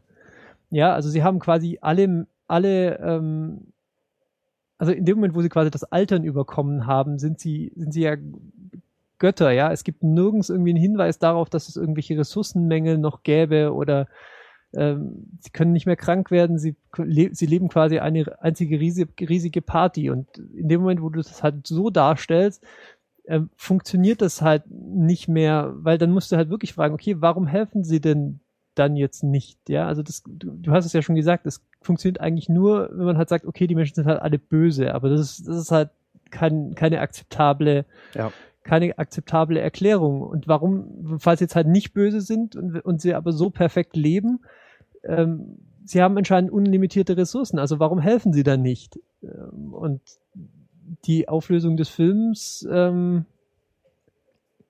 äh, nee, ich sag's jetzt nicht, aber der, der ist ja auch, ist ja auch, sagen wir mal, nicht so, als ob man jetzt sagen könnte, ja, es geht nicht, weil, weil deswegen, ja. Ja, es ist, ähm, also mir ist auch gr- ganz grundsätzlich, und das ist mein, glaube ich, mein größter Kritikpunkt an dem Film, ist, dass einfach diese Seite, diese Elysium-Seite, die gute Seite, ist einfach zu wenig ausdefiniert, um sie, so dass ich sie, so dass ich sie hundertprozentig annehmen könnte. Also es sieht ja, einfach, es, sind, es ist einfach nur eine, 2D, genau, Also Jodie Foster ist ja quasi, also ist ja quasi das Böse in Person. Ja, sie ist, sie ist arrogant, sie ist rücksichtslos. Ähm, Sie ist Französin. kühl, berechnend, Französin, ja, da kommt alles zusammen. und sie kann tun, was sie will. Also es ist auch, sie hat auch keine, keine Begrenzung irgendwie. Ja, ähm, Aber sterben kann sie dann doch. Ja gut, Naja. das ist jetzt nur eine Überraschung, wenn man seit den 90ern keine Actionfilme mehr gesehen hat. richtig. Naja, also das ist, glaube ich, wirklich, wirklich ein großes Problem, wa- was ich in dem Film gesehen habe, dass ich quasi immer das gesehen habe, was der Film halt noch hätte sein können, wenn er, wenn er sich die Mühe gemacht hätte, ein kleines bisschen differenzierteres Bild seiner eigenen Welt zu zeichnen. Das Ich hatte ganz am Anfang schade. eigentlich auch gedacht, dass die irgendwas noch machen, bauen, basteln, um halt jemanden auf, der, auf Elysium dazu zu bringen, denen zu helfen. Oder dass irgendwas in die Richtung passiert, aber das ist halt gar nicht, ja. Es gibt eigentlich, ich glaube, Jodie Foster war auch so ziemlich der einzige Mensch auf Elysium oder die einzige Figur, die irgendwas Relevantes gesagt hat. Dann gab es noch diesen Präsidenten, der zwei, dreimal gesagt hat, nein. Und, Und- der dann und sonst- sehr, ansonsten hat sehr man- emotional an die Tür geklopft Ansonsten hat man keinen, einz- keine einzige Figur, keinen Menschen auf Elysium erlebt, der irgendwas gesagt hätte oder irgendwas getan hätte, außer auf dieser Party da, hallo, bonjour. Aus, genau, außer Ja. gut auszusehen auf einer Party und äh, Genau. Ende 20 zu sein. Also es ist einfach zu wenig, um das dann anzunehmen, so hundertprozentig dieses Konzept. Auf der anderen Seite, und das ist halt, also dieser Neil Blomkamp, der beherrscht halt diese Slum-Darstellung in der Zukunft. Das ist halt sein Ding. Er kann das gut in die Zukunft transportieren. Wie kann die Welt aussehen, wenn das so weitergeht, wie es bisher ist? Aber es fehlt eben, diese, diese andere Seite ist dann eben zu kurz gekommen. Man hat dem einfach nur so ein plattes Bild entgegengestellt. Okay, wir haben diese böse Welt und dann gibt's noch was Gutes. Und wenn das eben genauso gut ausdefiniert wäre und, und ein bisschen erläutert und ausstaffiert wäre wie die, wie die schlechte Seite, dann wäre das schon mal so vom Universum her konsistenter. Und dann müsste halt die Story noch weniger, die Story müsste auch noch glaubhafter sein, weil die hat einfach zu viele Löcher für mich gehabt, über die man dann einfach nicht mehr drüber hinwegsehen kann. Ja, ich weiß nicht, also so, so Story-Löcher, das ist immer, wenn sie nicht so krass sind, dass sie mich völlig raus sind, finde ich sie nicht so schlimm, aber es ist halt, Ich fand's ja diesmal schon ziemlich krass. es ist halt dieses, immer diese, die, die langweilig möglichste, am meisten by the book Story, die, die man sich so ausdenken kann in dem gegebenen Universum, die wird dann halt immer gleich verfilmt. Und das ist so, finde ich, so unangenehm, weil man könnte, wie, wie schon gesagt, wenn man da ein bisschen mehr sich die Mühe gemacht hätte, irgendwie Grautöne zuzulassen, so in seiner Welt, dann hätte man eine interessantere Geschichte erzählen können. Dann hätte Ich man denke, es gibt dann schon immer auch Gründe dafür und ich denke, ein großer Grund kann ich mir vorstellen, ich vers- versuche mich mal reinzuversetzen, solche Leute, die dann Stories für sowas entwickeln, ist Laufzeit. Man muss, den, man muss in endlicher Zeit irgendwie einen Spannungsbogen mit Anfang und Ende hinkriegen. Deswegen sind Ja, aber andere Leute können das ja auch. So ist das genau, ja und das ist, das ist ja eine riesige Kunst in, einem, in einer endlichen Zeit für einen Film, eine komplexe Story, eine anspruchsvolle, komplexe Story zu bauen. Und das können, glaube ich, ganz, ganz wenige Leute. Und deswegen. Ja, aber naja, das hindert uns ja nicht daran, trotzdem zu meckern. Ähm, ja, es ist, es wäre so, so viel Interessanteres möglich. Also man hätte, wie gesagt, wenn man dann irgendwie auch mal sehen würde, warum die Leute auf, was die Leute auf Elysium eigentlich die ganze Zeit machen oder wie die dazu stehen, ob die vielleicht auch irgendwie da eine Meinung dazu haben, dass es der Erde so scheiße geht. Oder, oder sonst was, weil jetzt ist es wieder nur so dieser, ja, Ex, äh, Ex-Gefängnis, äh, ehemaliger im Gefängnis sitzender Mensch versucht irgendwie wieder auf den Pfad der Tugend zurückzukommen, aber natürlich wird er gleich wieder in das Kriminelle für einen letzten Job reingesaugt, um seine alte Freundin oder seinen alten Freund irgendwie zu retten. Und er selbst hat natürlich auch eine Motivation und dann kommt natürlich dann der Bösewicht und dann wird natürlich seine Freundin entführt und natürlich und natürlich ist die dann in Gefahr und natürlich gibt's keine Frauen, die irgendwie äh, Hallo, ich bin ein kleines dunkelhäutiges Mädchen. Lass mich dir eine allegorische Geschichte mit direkten Bezügen auf den Fortlauf der Handlung erzählen. mit Tieren, die sprechen können. Ach so, und ja, äh, irgendjemand ma- hatte mal in den Kommentaren den Bechteltest erwähnt. Der wird natürlich auch nicht bestanden. Das ist, äh, bedeutet zwar nicht, dass es egal. Auf jeden Fall ist es ich vorhin, ich habe ja vorhin gesagt, es gibt halt, also mir gehabt, hat die Story so große Löcher gehabt, um sie noch hundertprozentig annehmen zu können. Eins dieser Löcher war zum Beispiel, dass eben dieses politische System oder das Machtsys Machtgefüge auf Elysium scheint gar nicht, also die haben ja irgendwie einen Präsidenten und sowas wie eine Verteidigungsministerin, das ist aber das ist alles komplett anscheinend beliebig, also es gibt keine Regeln da oben, weil die machen alle, was sie wollen. doch der Es- Präsident sagt ja immer, dass das nicht den Regeln entspricht und Jodie Foster sagt, Ich mach's "Haha, trotzdem. Lol. Das ist so, ja, wenn es da zum Beispiel ein Machtgefüge gäbe, wo die, wo die Ver Verteidigungsministerin erstmal irgendwelche Hindernisse überwinden müsste, um ihre dunklen Pläne durchzuführen, dann könnte ich glauben, okay, die haben dort ein System, aber sie strengt sich halt an und überlistet es. Aber es gibt kein System, das sie daran hindert, irgendwas zu tun. Und am Ende, ja, wird es ja komplett alles ad absurdum geführt. Ich hätte gerne so, mal so ein, so ein Lincoln auf Elysium, so dass du siehst, wie dann so eine, ein Abge eine Abgeordnete versucht, irgendwie so die, eine andere Immigrationspolitik durchzusetzen, während auf der Erde Matt Damon irgendwas anderes versucht und die dann irgendwie dann, weiß ich nicht, sich die Storylines dann, dann irgendwie miteinander kombinieren und irgendwelche interessanten Dinge passieren. Ist halt eher was für eine Serie wahrscheinlich. Ja, was Lincoln funktioniert ja auch. Also ich meinte, man kann ja wohl in zwei Stunden Laufzeit eine interessante Geschichte erzählen. Wenn man einfach eine Szene weniger, wo Leute in blutige Fetzen explodieren hat, dann hat man schon mal wieder zehn Minuten Laufzeit gewonnen. Das übrigens, das fand ich sehr überraschend. Das hat mich am meisten überrascht an Elysium, wie brutal der Film ist. Hätte ich nicht gedacht. Ich weiß gar nicht, was für eine Freigabe der hat, aber der müsste ja 16. theoretisch 16. Okay, Ja, krass. ach, blutige Fetzen, das hat doch jeder mal gesehen. Ja, nee, aber das ist für so einen, für so einen großen Film ist es schon bemerkenswert, wie blutig der ist. Mm, Es geht, glaube ich, ein bisschen, ich habe das schon mal angesprochen, ähm, hat auch was mit Opferkult und Opfermythos zu tun. Äh, Das ist wieder so ein Film, in dem stirbt niemand unter Qualen. Ja, da leidet niemand, äh, sagen wir mal, sinnlos.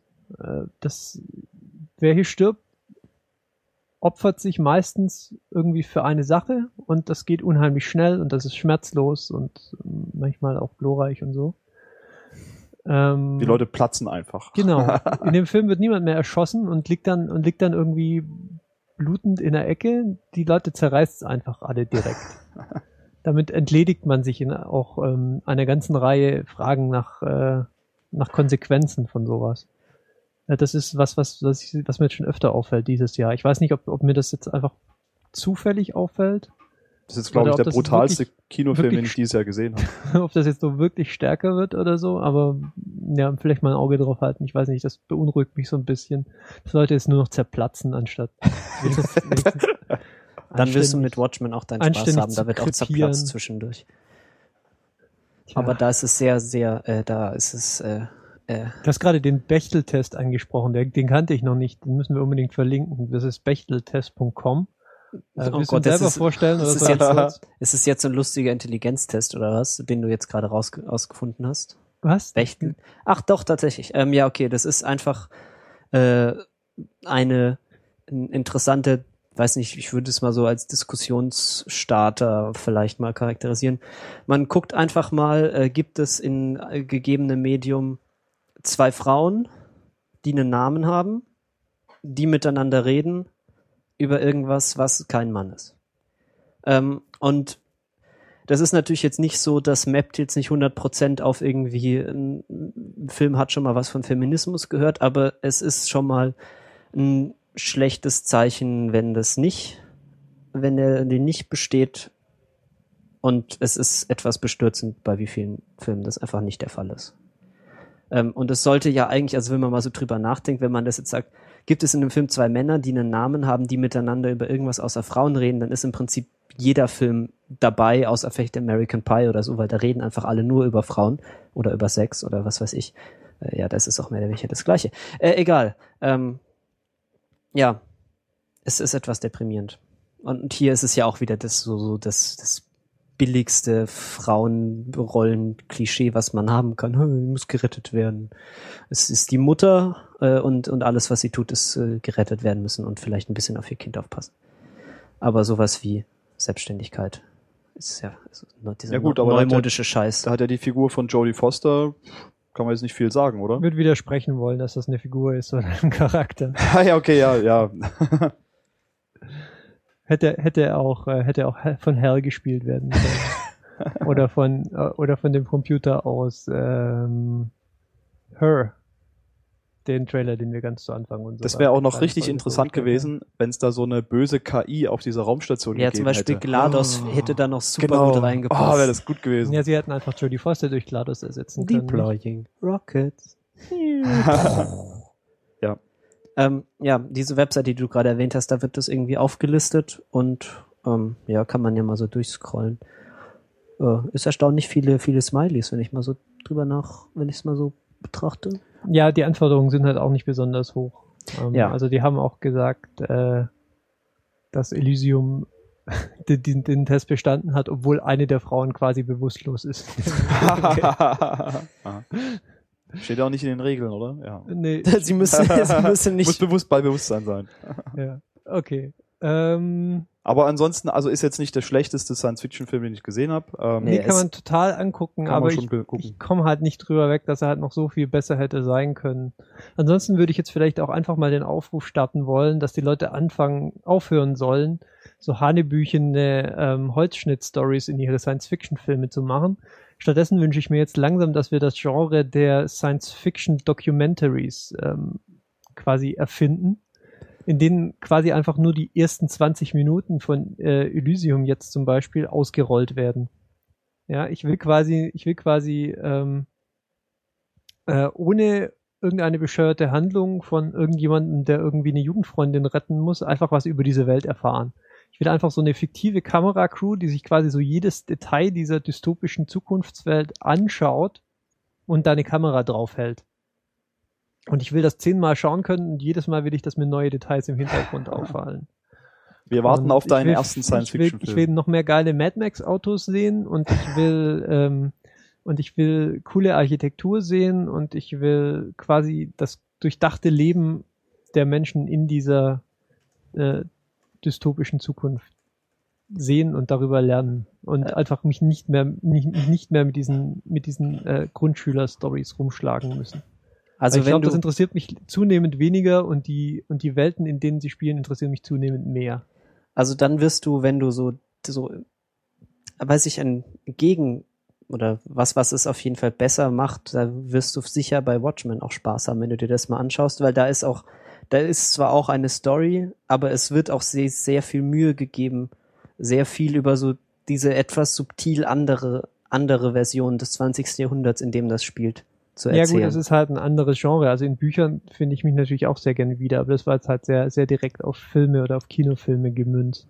Und da, äh, wir haben jetzt ja gerade schon drüber diskutiert, so das, das Zeitlimit lässt halt, ja, zwingt haben- anscheinend halt zu starken, äh, zu starken Einschränkungen und ich will jetzt einfach, äh, ja, ich will jetzt halt einfach nicht mehr mich nochmal über so eine Story ärgern müssen. Wir haben auch noch einen Hinweis aus dem Chat bekommen und das ist ähm, zu, über den, zu dem Film äh, Europa Report. Äh, über den haben wir heute auch schon gesprochen, Marcel, weil wir den im Programm vom diesjährigen Fantasy Filmfest ähm, entdeckt haben. Äh, ich habe mir kurz angeschaut, worum es in dem Film geht. Ich habe ihn auch noch nicht gesehen. In, äh, es geht drum, dass wohl ein Team von Wissenschaftlern in der Zukunft auf den Jupitermond ist es, glaube ich. genau auf den Jupitermond Europa gereist ist, um dort nach Leben zu suchen. Dieses Team ist dann verschollen, man hat nichts mehr von denen gehört und man findet dann wohl irgendwie so Videotapes von dieser Mission. Ja, und dann wird eben so über dieses Found Footage offensichtlich die Story aufgerollt, was mit dem Team passiert ist. Ähm, interessiert mich auch sehr. Ich versuche den dann auf dem Fantasy Filmfest in zwei, drei Wochen kommt, läuft es hier in Stuttgart dann los, auch mal anzugucken den Film. Mehr Science Fiction. Ja, ich hoffe, dass es nicht so ein, so ein schlechter Horrorabklatsch ist, wo sie dann irgendwie, dann kommt das Ding aus dem Eis und frisst sie alle oder so. Äh, Ja, mehr Sci-Fi. Wir, wir leben, es ist, wir leben so rein budgetmäßig so super im, im goldenen Zeitalter des Science Fiction, aber irgendwie so haben wir noch nicht ganz aufgeschlossen, so was die Story angeht. Ja, vielleicht ist es noch nicht so. Vielleicht müssen Special Effects noch billiger werden, nachdem, da, damit wir wieder, ähm, da sind wir dann wieder bei der Kernkompetenz unseres Podcasts. Ähm, Jammern? Jetzt. ja, jammern auf jeden Fall auf Nummer eins, aber Nummer zwei wären dann wieder TV-Serien, weil ich will wieder mehr Science-Fiction-TV-Serien in cleveren, mit cleveren Geschichten im, in, äh, im Science-Fiction-Genre angesiedelt sehen. Da haben wir gerade echt ein bisschen einen Mangel, finde ich. Also es ist ja Da gab es schon bessere Zeiten und ich glaube, es werden auch wieder bessere Zeiten kommen. Ähm, ja, die Produktionsteams sind ja schon sehr gut. Also so, sie können diese Welten darstellen und alles animieren, das, das funktioniert Ich glaube, ja das. Optische ist nicht das Problem. So, die, äh, ja, aber sogar so das Worldbuilding funktioniert hier auch schon ganz super, aber es ist immer noch so ein bisschen das Problem mit den ganzen. Äh, ja, man muss halt vielleicht auch den Drehbuchautoren ein bisschen mehr Mut, Mut einfach zusprechen. Aber es laufen nicht nur Science-Fiction-Filme im Kino, sondern auch ganz, ganz viele Komödien. Und du hast eine gesehen, obwohl, obwohl dein kaltes Herz eigentlich keine lustigen Filme zulässt. Ja, und das ist nur passiert, weil das ein Film war, Im der in, Kino der Sneak, eingeschlafen, plötzlich hat er angefangen. der in der Sneak Preview lief, die vorletzte Woche. Letzte Woche, letzte Woche, genau, also letzte Mhm. Woche Dienstag. Da lief äh, This is the End. Ganz Genau. überraschend. Der neue Film von äh, Seth Rogen in Zusammenarbeit mit Evan Goldberg, die haben auch, äh, also die haben, glaube ich, zusammen Regie geführt, die haben das Screenplay zusammen geschrieben. Seth Rogen spielt natürlich auch mit. Es basiert, meine ich, auf einem Kurzfilm, den die beiden schon mal vor Jahren gemacht haben. Habe ich nur gelesen, ich habe es nicht gesehen. Hm, Ich wusste, dass das irgendwie ein, äh, also dass es das in Schriftform gab. Ob das ein Kurzfilm war, weiß ich jetzt nicht. Wäre eine interessante Zusatzinfo. War dann quasi der Cast auch schon der, der es jetzt heute ist? Also vermutlich ja nicht, ne? Nee, ich habe nur gelesen, es gibt, also ich weiß gar nicht, ob das auch nur ein Skript war oder ob sie es tatsächlich gemacht haben, diesen Kurzfilm. Auf jeden Fall war eben dann so dieser kleine Film, ja, die Welt geht unter und wir sind ähm, irgendwie mit, mit, wir sind zusammen in diesem Haus eingesperrt und das haben die jetzt eben dann auf abendfüllende Filmlänge mit ganz vielen prominenten Stars ausgerollt. Ja, das ist wahrscheinlich das, woran man sich am meisten erinnern wird, wenn man aus dem Film rauskommt. Also der Cast, das ist quasi ähm, die komplette A,B-Riege der Comedy-Buddy-Movies der letzten zehn Jahre. Plus Rihanna. fin- plus Rihanna und Emma Watson, ja. Ja. Und der sich einfach Band. vollständig für diesen Film eingefunden hat und halt allesamt Varianten von sich selbst spielt. Das ist vielleicht das Bemerkenswerteste an, an dem Ganzen, dass die alle sehr uneitel quasi Varianten von sich selbst spielen, ähm, die ich jetzt so nicht erwartet hätte. Also Michael Sarah, nur mal so, nur mal so Ja. einen, ja, den man Den fand ich am besten mit. den man vielleicht aus, äh, sagen wir mal, sehr harmlosen Rollen aller Juno und Superbad kommt. Ich meine, man muss ihn ja nur anschauen, man weiß halt, was für Rollen er normalerweise spielt. Hier nicht, ja. Hier spielt er quasi ein, ja, also den, hier spielt er quasi den Schauspieler Michael Sarah mit einem gehörigen Drogenproblem und äh, der hat pausenlos, äh, ja, Frauen sexuell belästigt. Ähm, Ähm. das ist aber nicht alles. Also James Franco spielt mit, Jonah Hill spielt mit, ähm, Danny McBride spielt mit aus dem wunderbar, wunderbaren äh, Eastbound and Down.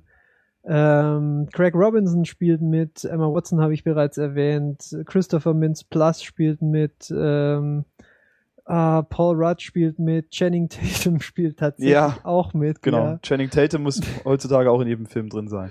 Richtig, äh, hat man zuletzt, keine Ahnung, ich habe ihn in White House Down gesehen, aber man könnte ihn auch in G.I. Joe oder so gesehen haben. Ja.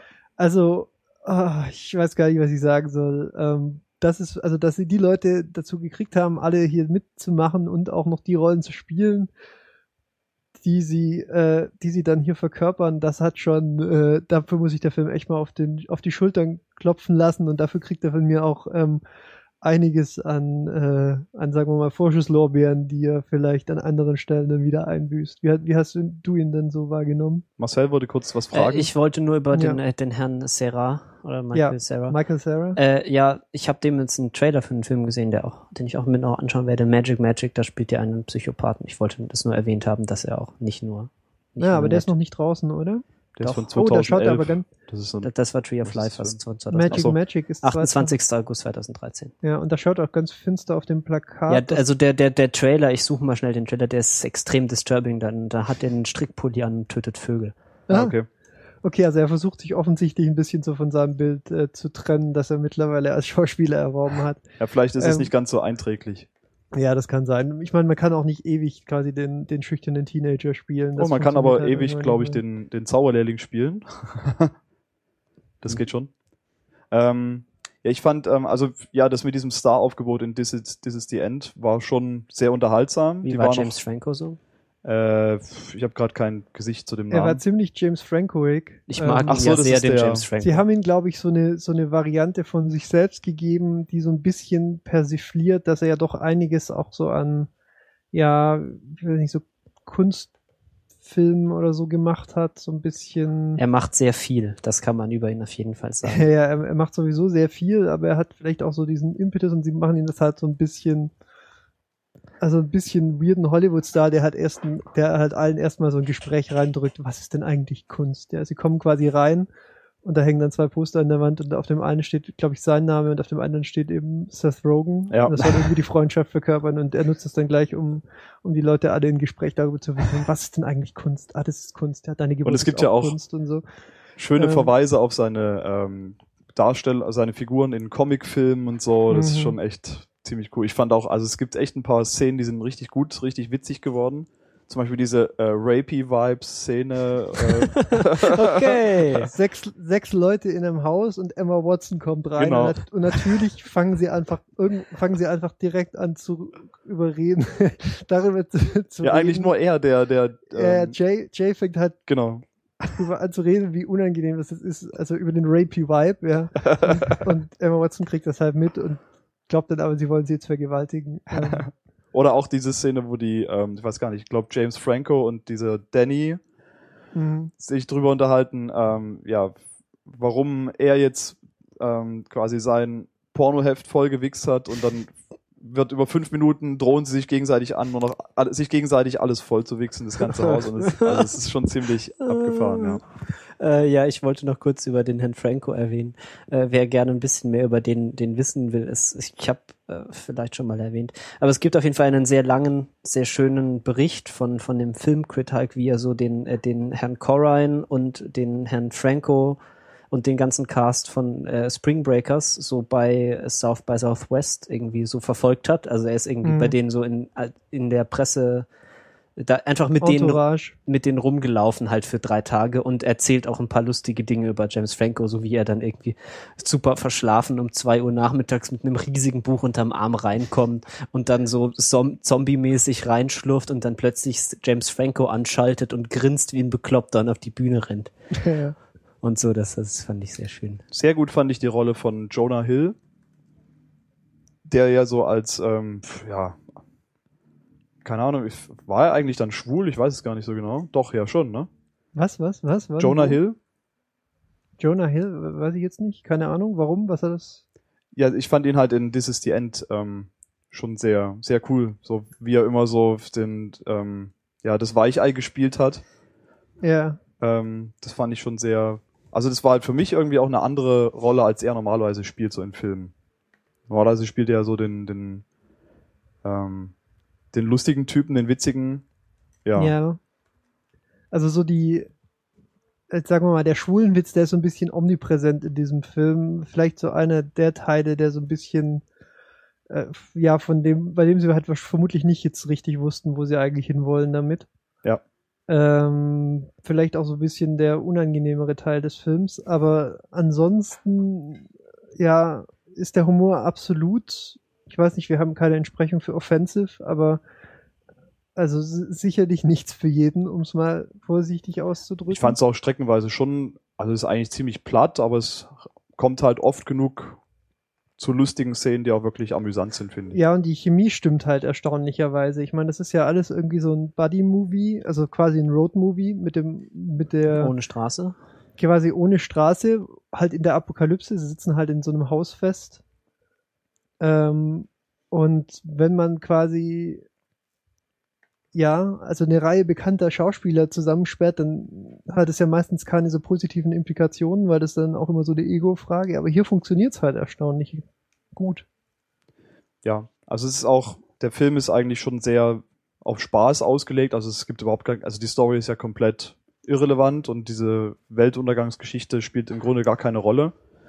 Und deswegen ist es auch entsprechend absurd angelegt, ähm, dass auch irgendwelche völlig sinnlosen Kreaturen dann auftreten, gegen die sie dann kämpfen müssen, so ein bisschen, ähm, ja. Also das finde ich auch ganz gut, dass man da einfach so ein bisschen sagt, hey komm, lass uns einfach mal ein bisschen Apokalypse darstellen und gucken, was man da so für lustige Witze drumherum reißen kann. Die Effekte sind recht gut dafür, dass es kein besonders teurer Film war. Fandest du? Ich fand die Ja. Effekte waren echt das Schlimmste an dem Film. naja, für eine Komödie fand ich es jetzt gut. Okay, ja, ich gucke halt nicht so viele Komödien, da kennst du dich besser aus. Ja. Ähm, das Ende, also bis zu diesem komplett absurden Höhepunkt dann im Himmel am Ende, ähm, wo dann alles, ich würde wo, den Film gern schon noch angucken. wo alle freidrehen, ähm, ja, also sehr amüsant. Also so, so dürfen Komödien für mich dann auch mal sein, da gucke ich ab und zu auch mal eine. Ja, da würde ich mich anschließen. Ich bin auch positiv äh, aus dem Film rausgegangen. Und äh, übrigens die anderen auch. Also äh, so die, Stimmung im Kinosaal war schon ziemlich großartig äh, und hat sich auch in die Gespräche dann danach noch fortgesetzt. Also kam gut an. Und er hat ein Budget von 30 Millionen. Wenn man mal davon ausgeht, dass die alle nicht umsonst gearbeitet haben, dann blieb nicht mehr viel Kohle für die CGI übrig und dafür waren sie dann doch sehr, sehr anständig, fand ich. Ähm, ja, Gut, sind wir durch mit This is the End.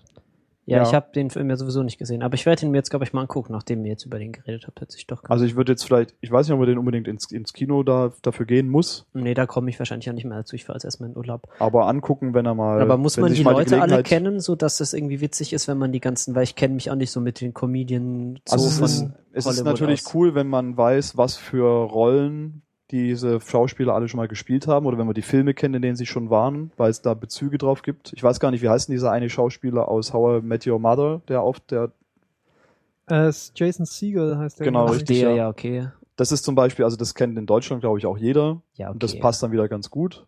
Jetzt weiß ich auch nicht, also ich habe den Film ja auch in der OV-Sneak im Original gesehen. Ich würde jetzt spontan auch sagen, den synchronisiert zu gucken, ist wahrscheinlich keine gute Idee. Nee, so Filme, die dialoglastig sind, nicht synchronisiert zu, Ja. äh, synchronisiert zu gucken, das ist einfach ein Fehler, den ich nicht so oft mache. Ähm, ja. Also es schadet nicht, was ein bisschen Background zu den Schauspielern zu haben, was Okay. die so gemacht haben. Aber die meisten kennt man erstmal ganz gut. Ja. ähm, gut, dann reden wir jetzt noch ganz kurz über Breaking Bad, würde ich sagen. Dann sind wir durch. Ja? Oder Breaking noch, Bad noch läuft letzte Worte? wieder. Es gab eine Folge. Äh, ja, kurz äh, Spoilerhorn, bla bla bla. Wenn ihr nicht, äh, wenn ihr irgendwie keine normalen Menschen seid und es noch nicht geschaut habt, dann äh, könnt ihr jetzt abschalten, weil jetzt wird gespoilert. Ähm, ja, holy shit. Ähm, Ja, ich bin total ähm, quasi betrogen worden, oder nicht betrogen worden, aber ich bin eines Besseren belehrt worden mit meiner Voraussage, dass sie ähm, erstmal quasi die Szene, die Schlussszene ähm, der letzten Folge quasi ins quasi versanden lassen und erstmal was ganz anderes machen. Das war ja meine These. So, wo können sie denn jetzt noch eine halbe Staffel davon hingehen, nachdem quasi Hank Mhm. rausgefunden hat, wer Walter White ist? Das wäre aber Ähm, schon vielleicht zu ich- abenteuerlich gewesen, oder?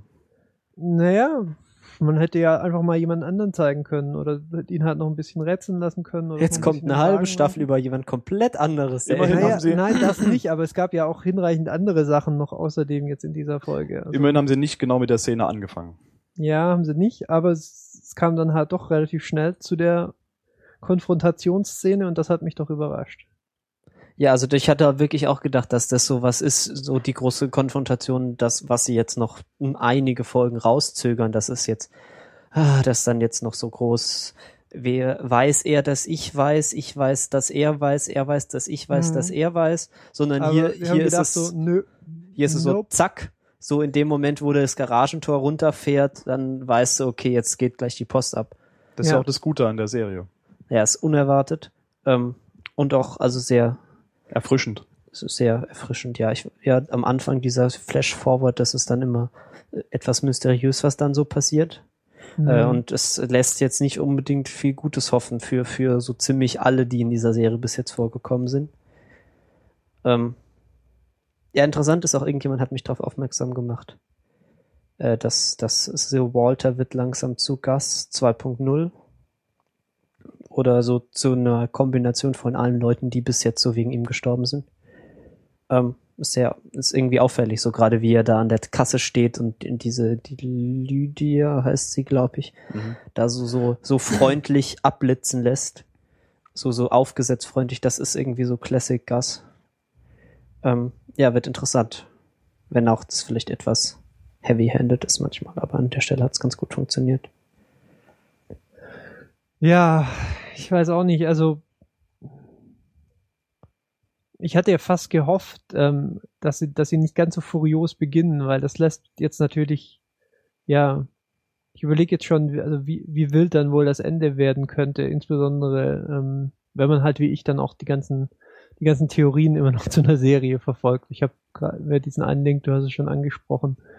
Ähm, ähm, die haben es Easter Eggs genannt, aber es sind halt nicht wirklich welche, es sind quasi Beobachtungen, äh, die sie dann anhand, die sie halt in ein paar GIFs dann äh, visualisieren und das ist dann unter anderem halt das drin, was du gerade äh, beschrieben hast, ähm, dass er offensichtlich halt so die ähm, ja die Persönlichkeitszüge von von Figuren, die die Walter umgebracht hat, übernimmt, aber da findet man halt auch noch so Details wie das äh, Walt halt in der Eröffnungsszene einfach sehr offensichtlich eine Jacke trägt, die halt Jesse gehört. Und dann kann man schon mal drüber reden, wie der, wie der jetzt an die Jacke gekommen ist oder warum vielleicht auch Jesse sie nicht mehr braucht oder so.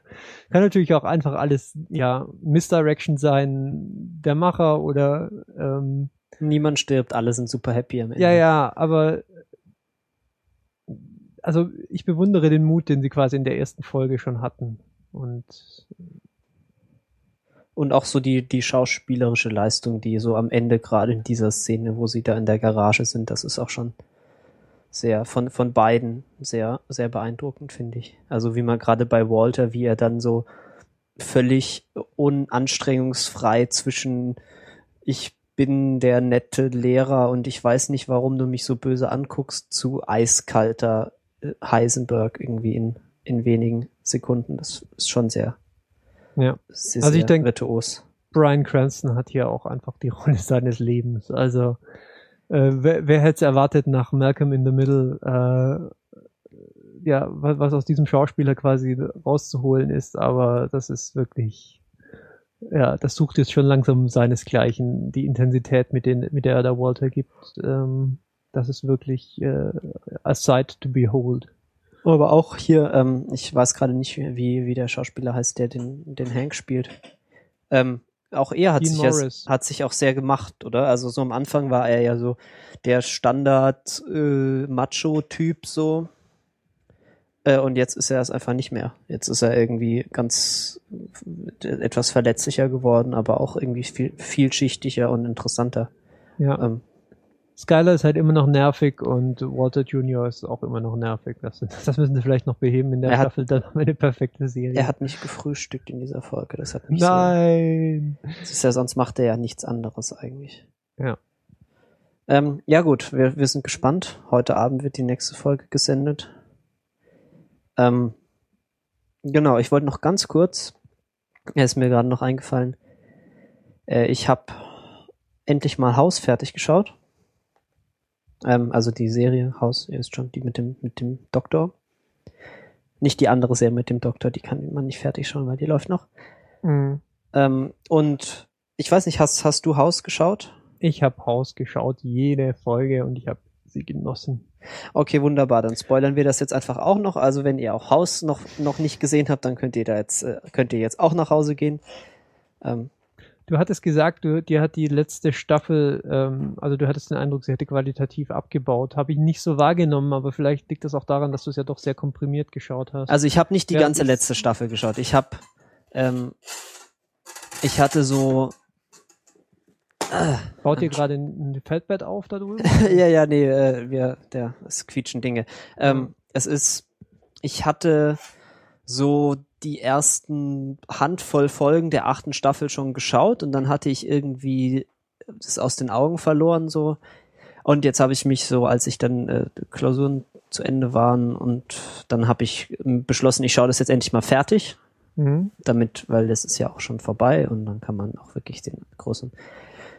Und ja, also ich, ich hatte, also ich fand es teilweise sehr, sehr anstrengend, diese Staffel. Also da waren irgendwie so, es war wie so ein Best-of, nur dass es halt nicht gut war. So, es waren irgendwie so viele Plot-Elemente und, und so Taschenspielertricks aus den, aus, den früheren Staffeln haben irgendwie sind noch mal aufgetaucht, so viele so House versus Religion und was weiß ich, hatte man alles schon mal und es war früh und es war halt besser in den anderen Folgen als, als dieses Mal. Es war irgendwie äh, teilweise dann, dann am Ende, so in den letzten paar Folgen, wie dann immer so Sachen passieren, wo man denkt, oh, jetzt ändert sich die Serie nochmal komplett und das, das sich dann nur so als ähm, Misdirection rausstellt, das fand ich alles sehr unbefriedigend.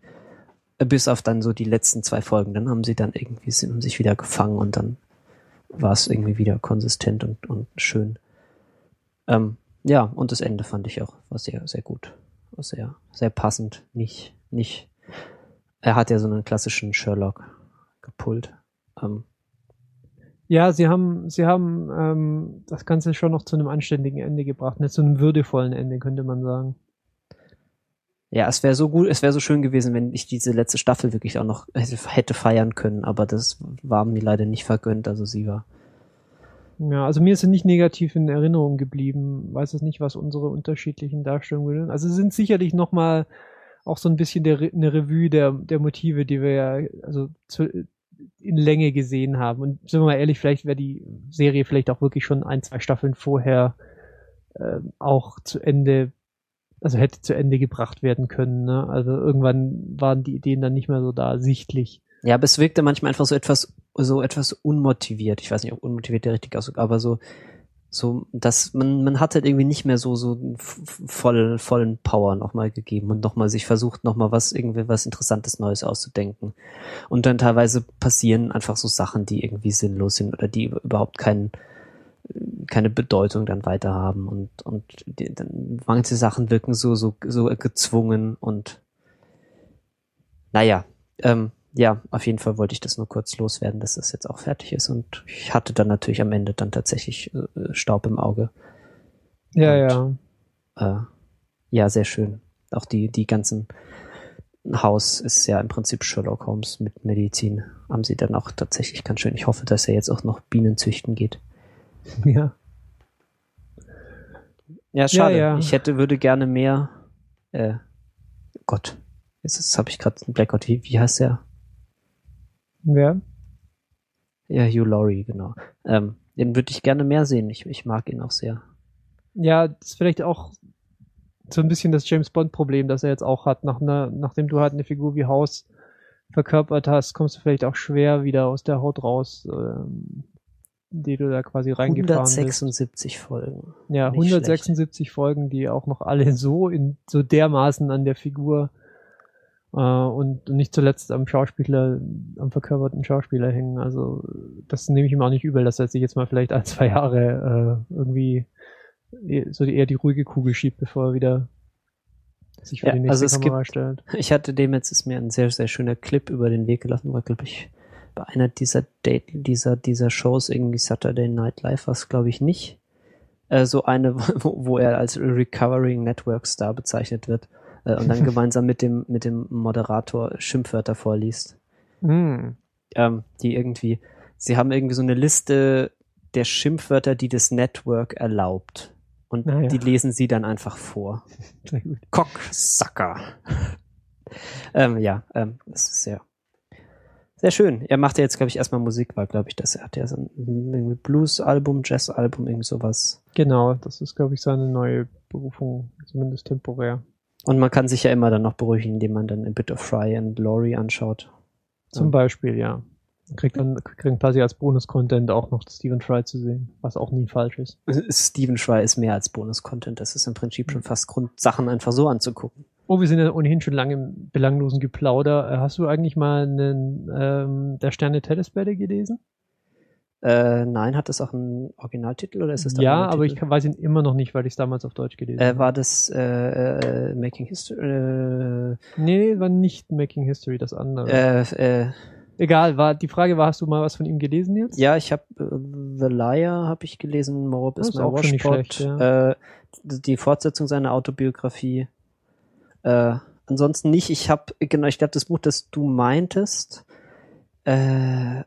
war, glaube ich, da habe ich keine äh, Audiobuchversion gefunden.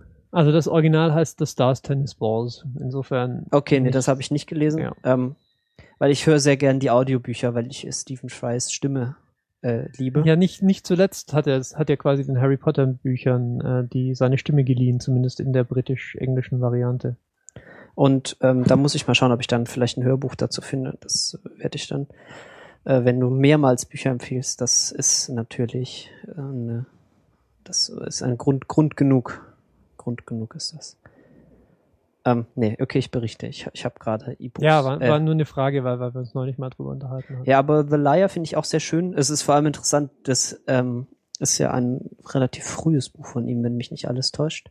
Mhm. Ähm, und gerade quasi, ähm, also im Beispiel von der Sterne Tennisbälle ähm, klaut er halt einfach Alexandre Dumas quasi die komplette ähm, Handlung, ändert halt die Namen und ja, und, und ändert das Jahrhundert und, und liefert einfach eine, eine, eine, eine fantastische äh, moderne Variante vom äh, Graf des Monte Cristo ab. Also gerade geradezu äh, unverschämt eigentlich, aber auch auf gewisse Art und Weise brillant.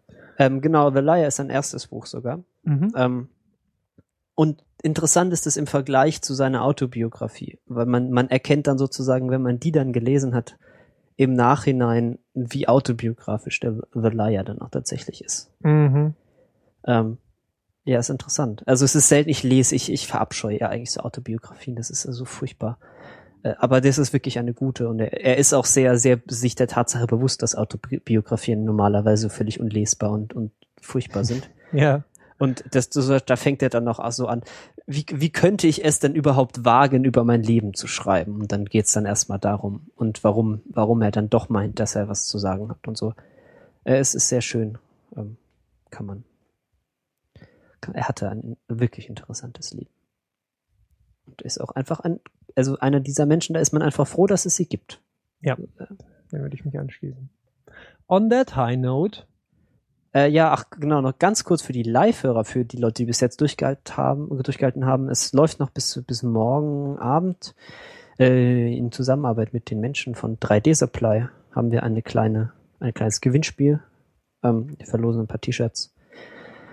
Äh, in den Kommentaren der letzten Retinauten-Sendung kann man da mitmachen. Ähm, ja, einfach kommentieren, was für ein T-Shirt ihr wollt, äh, welche äh, und warum.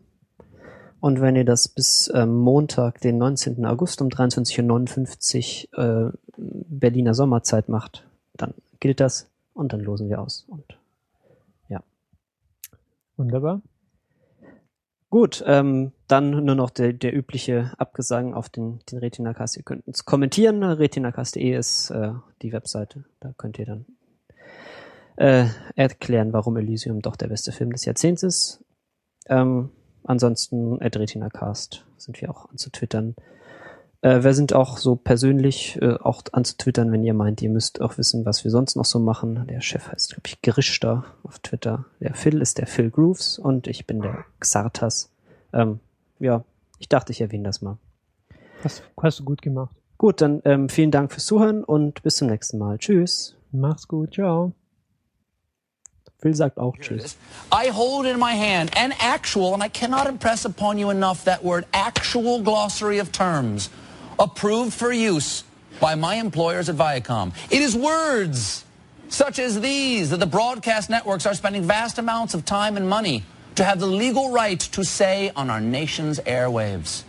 And joining me now to give life to this cultural document is award-winning British person and recovering network star, Sir Hugh Laurie.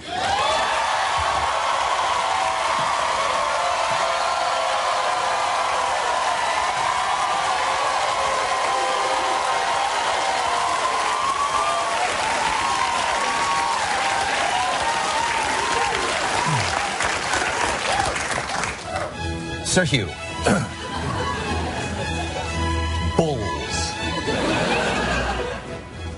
Nutsack.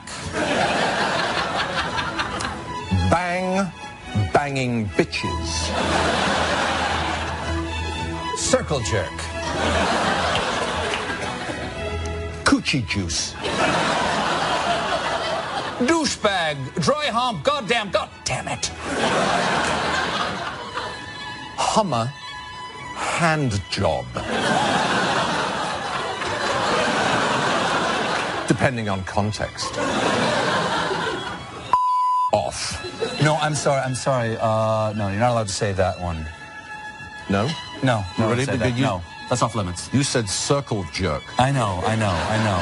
But uh, instead of off, the network uh, prefers you say that one. Whack my bag. Titties. Man tits. Pecker. Penis. Sitting on your face. You know what? Um, you know what, Hugh? Why don't you take this next one?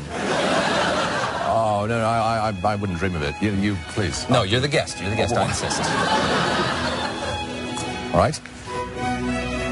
Thumb in butt.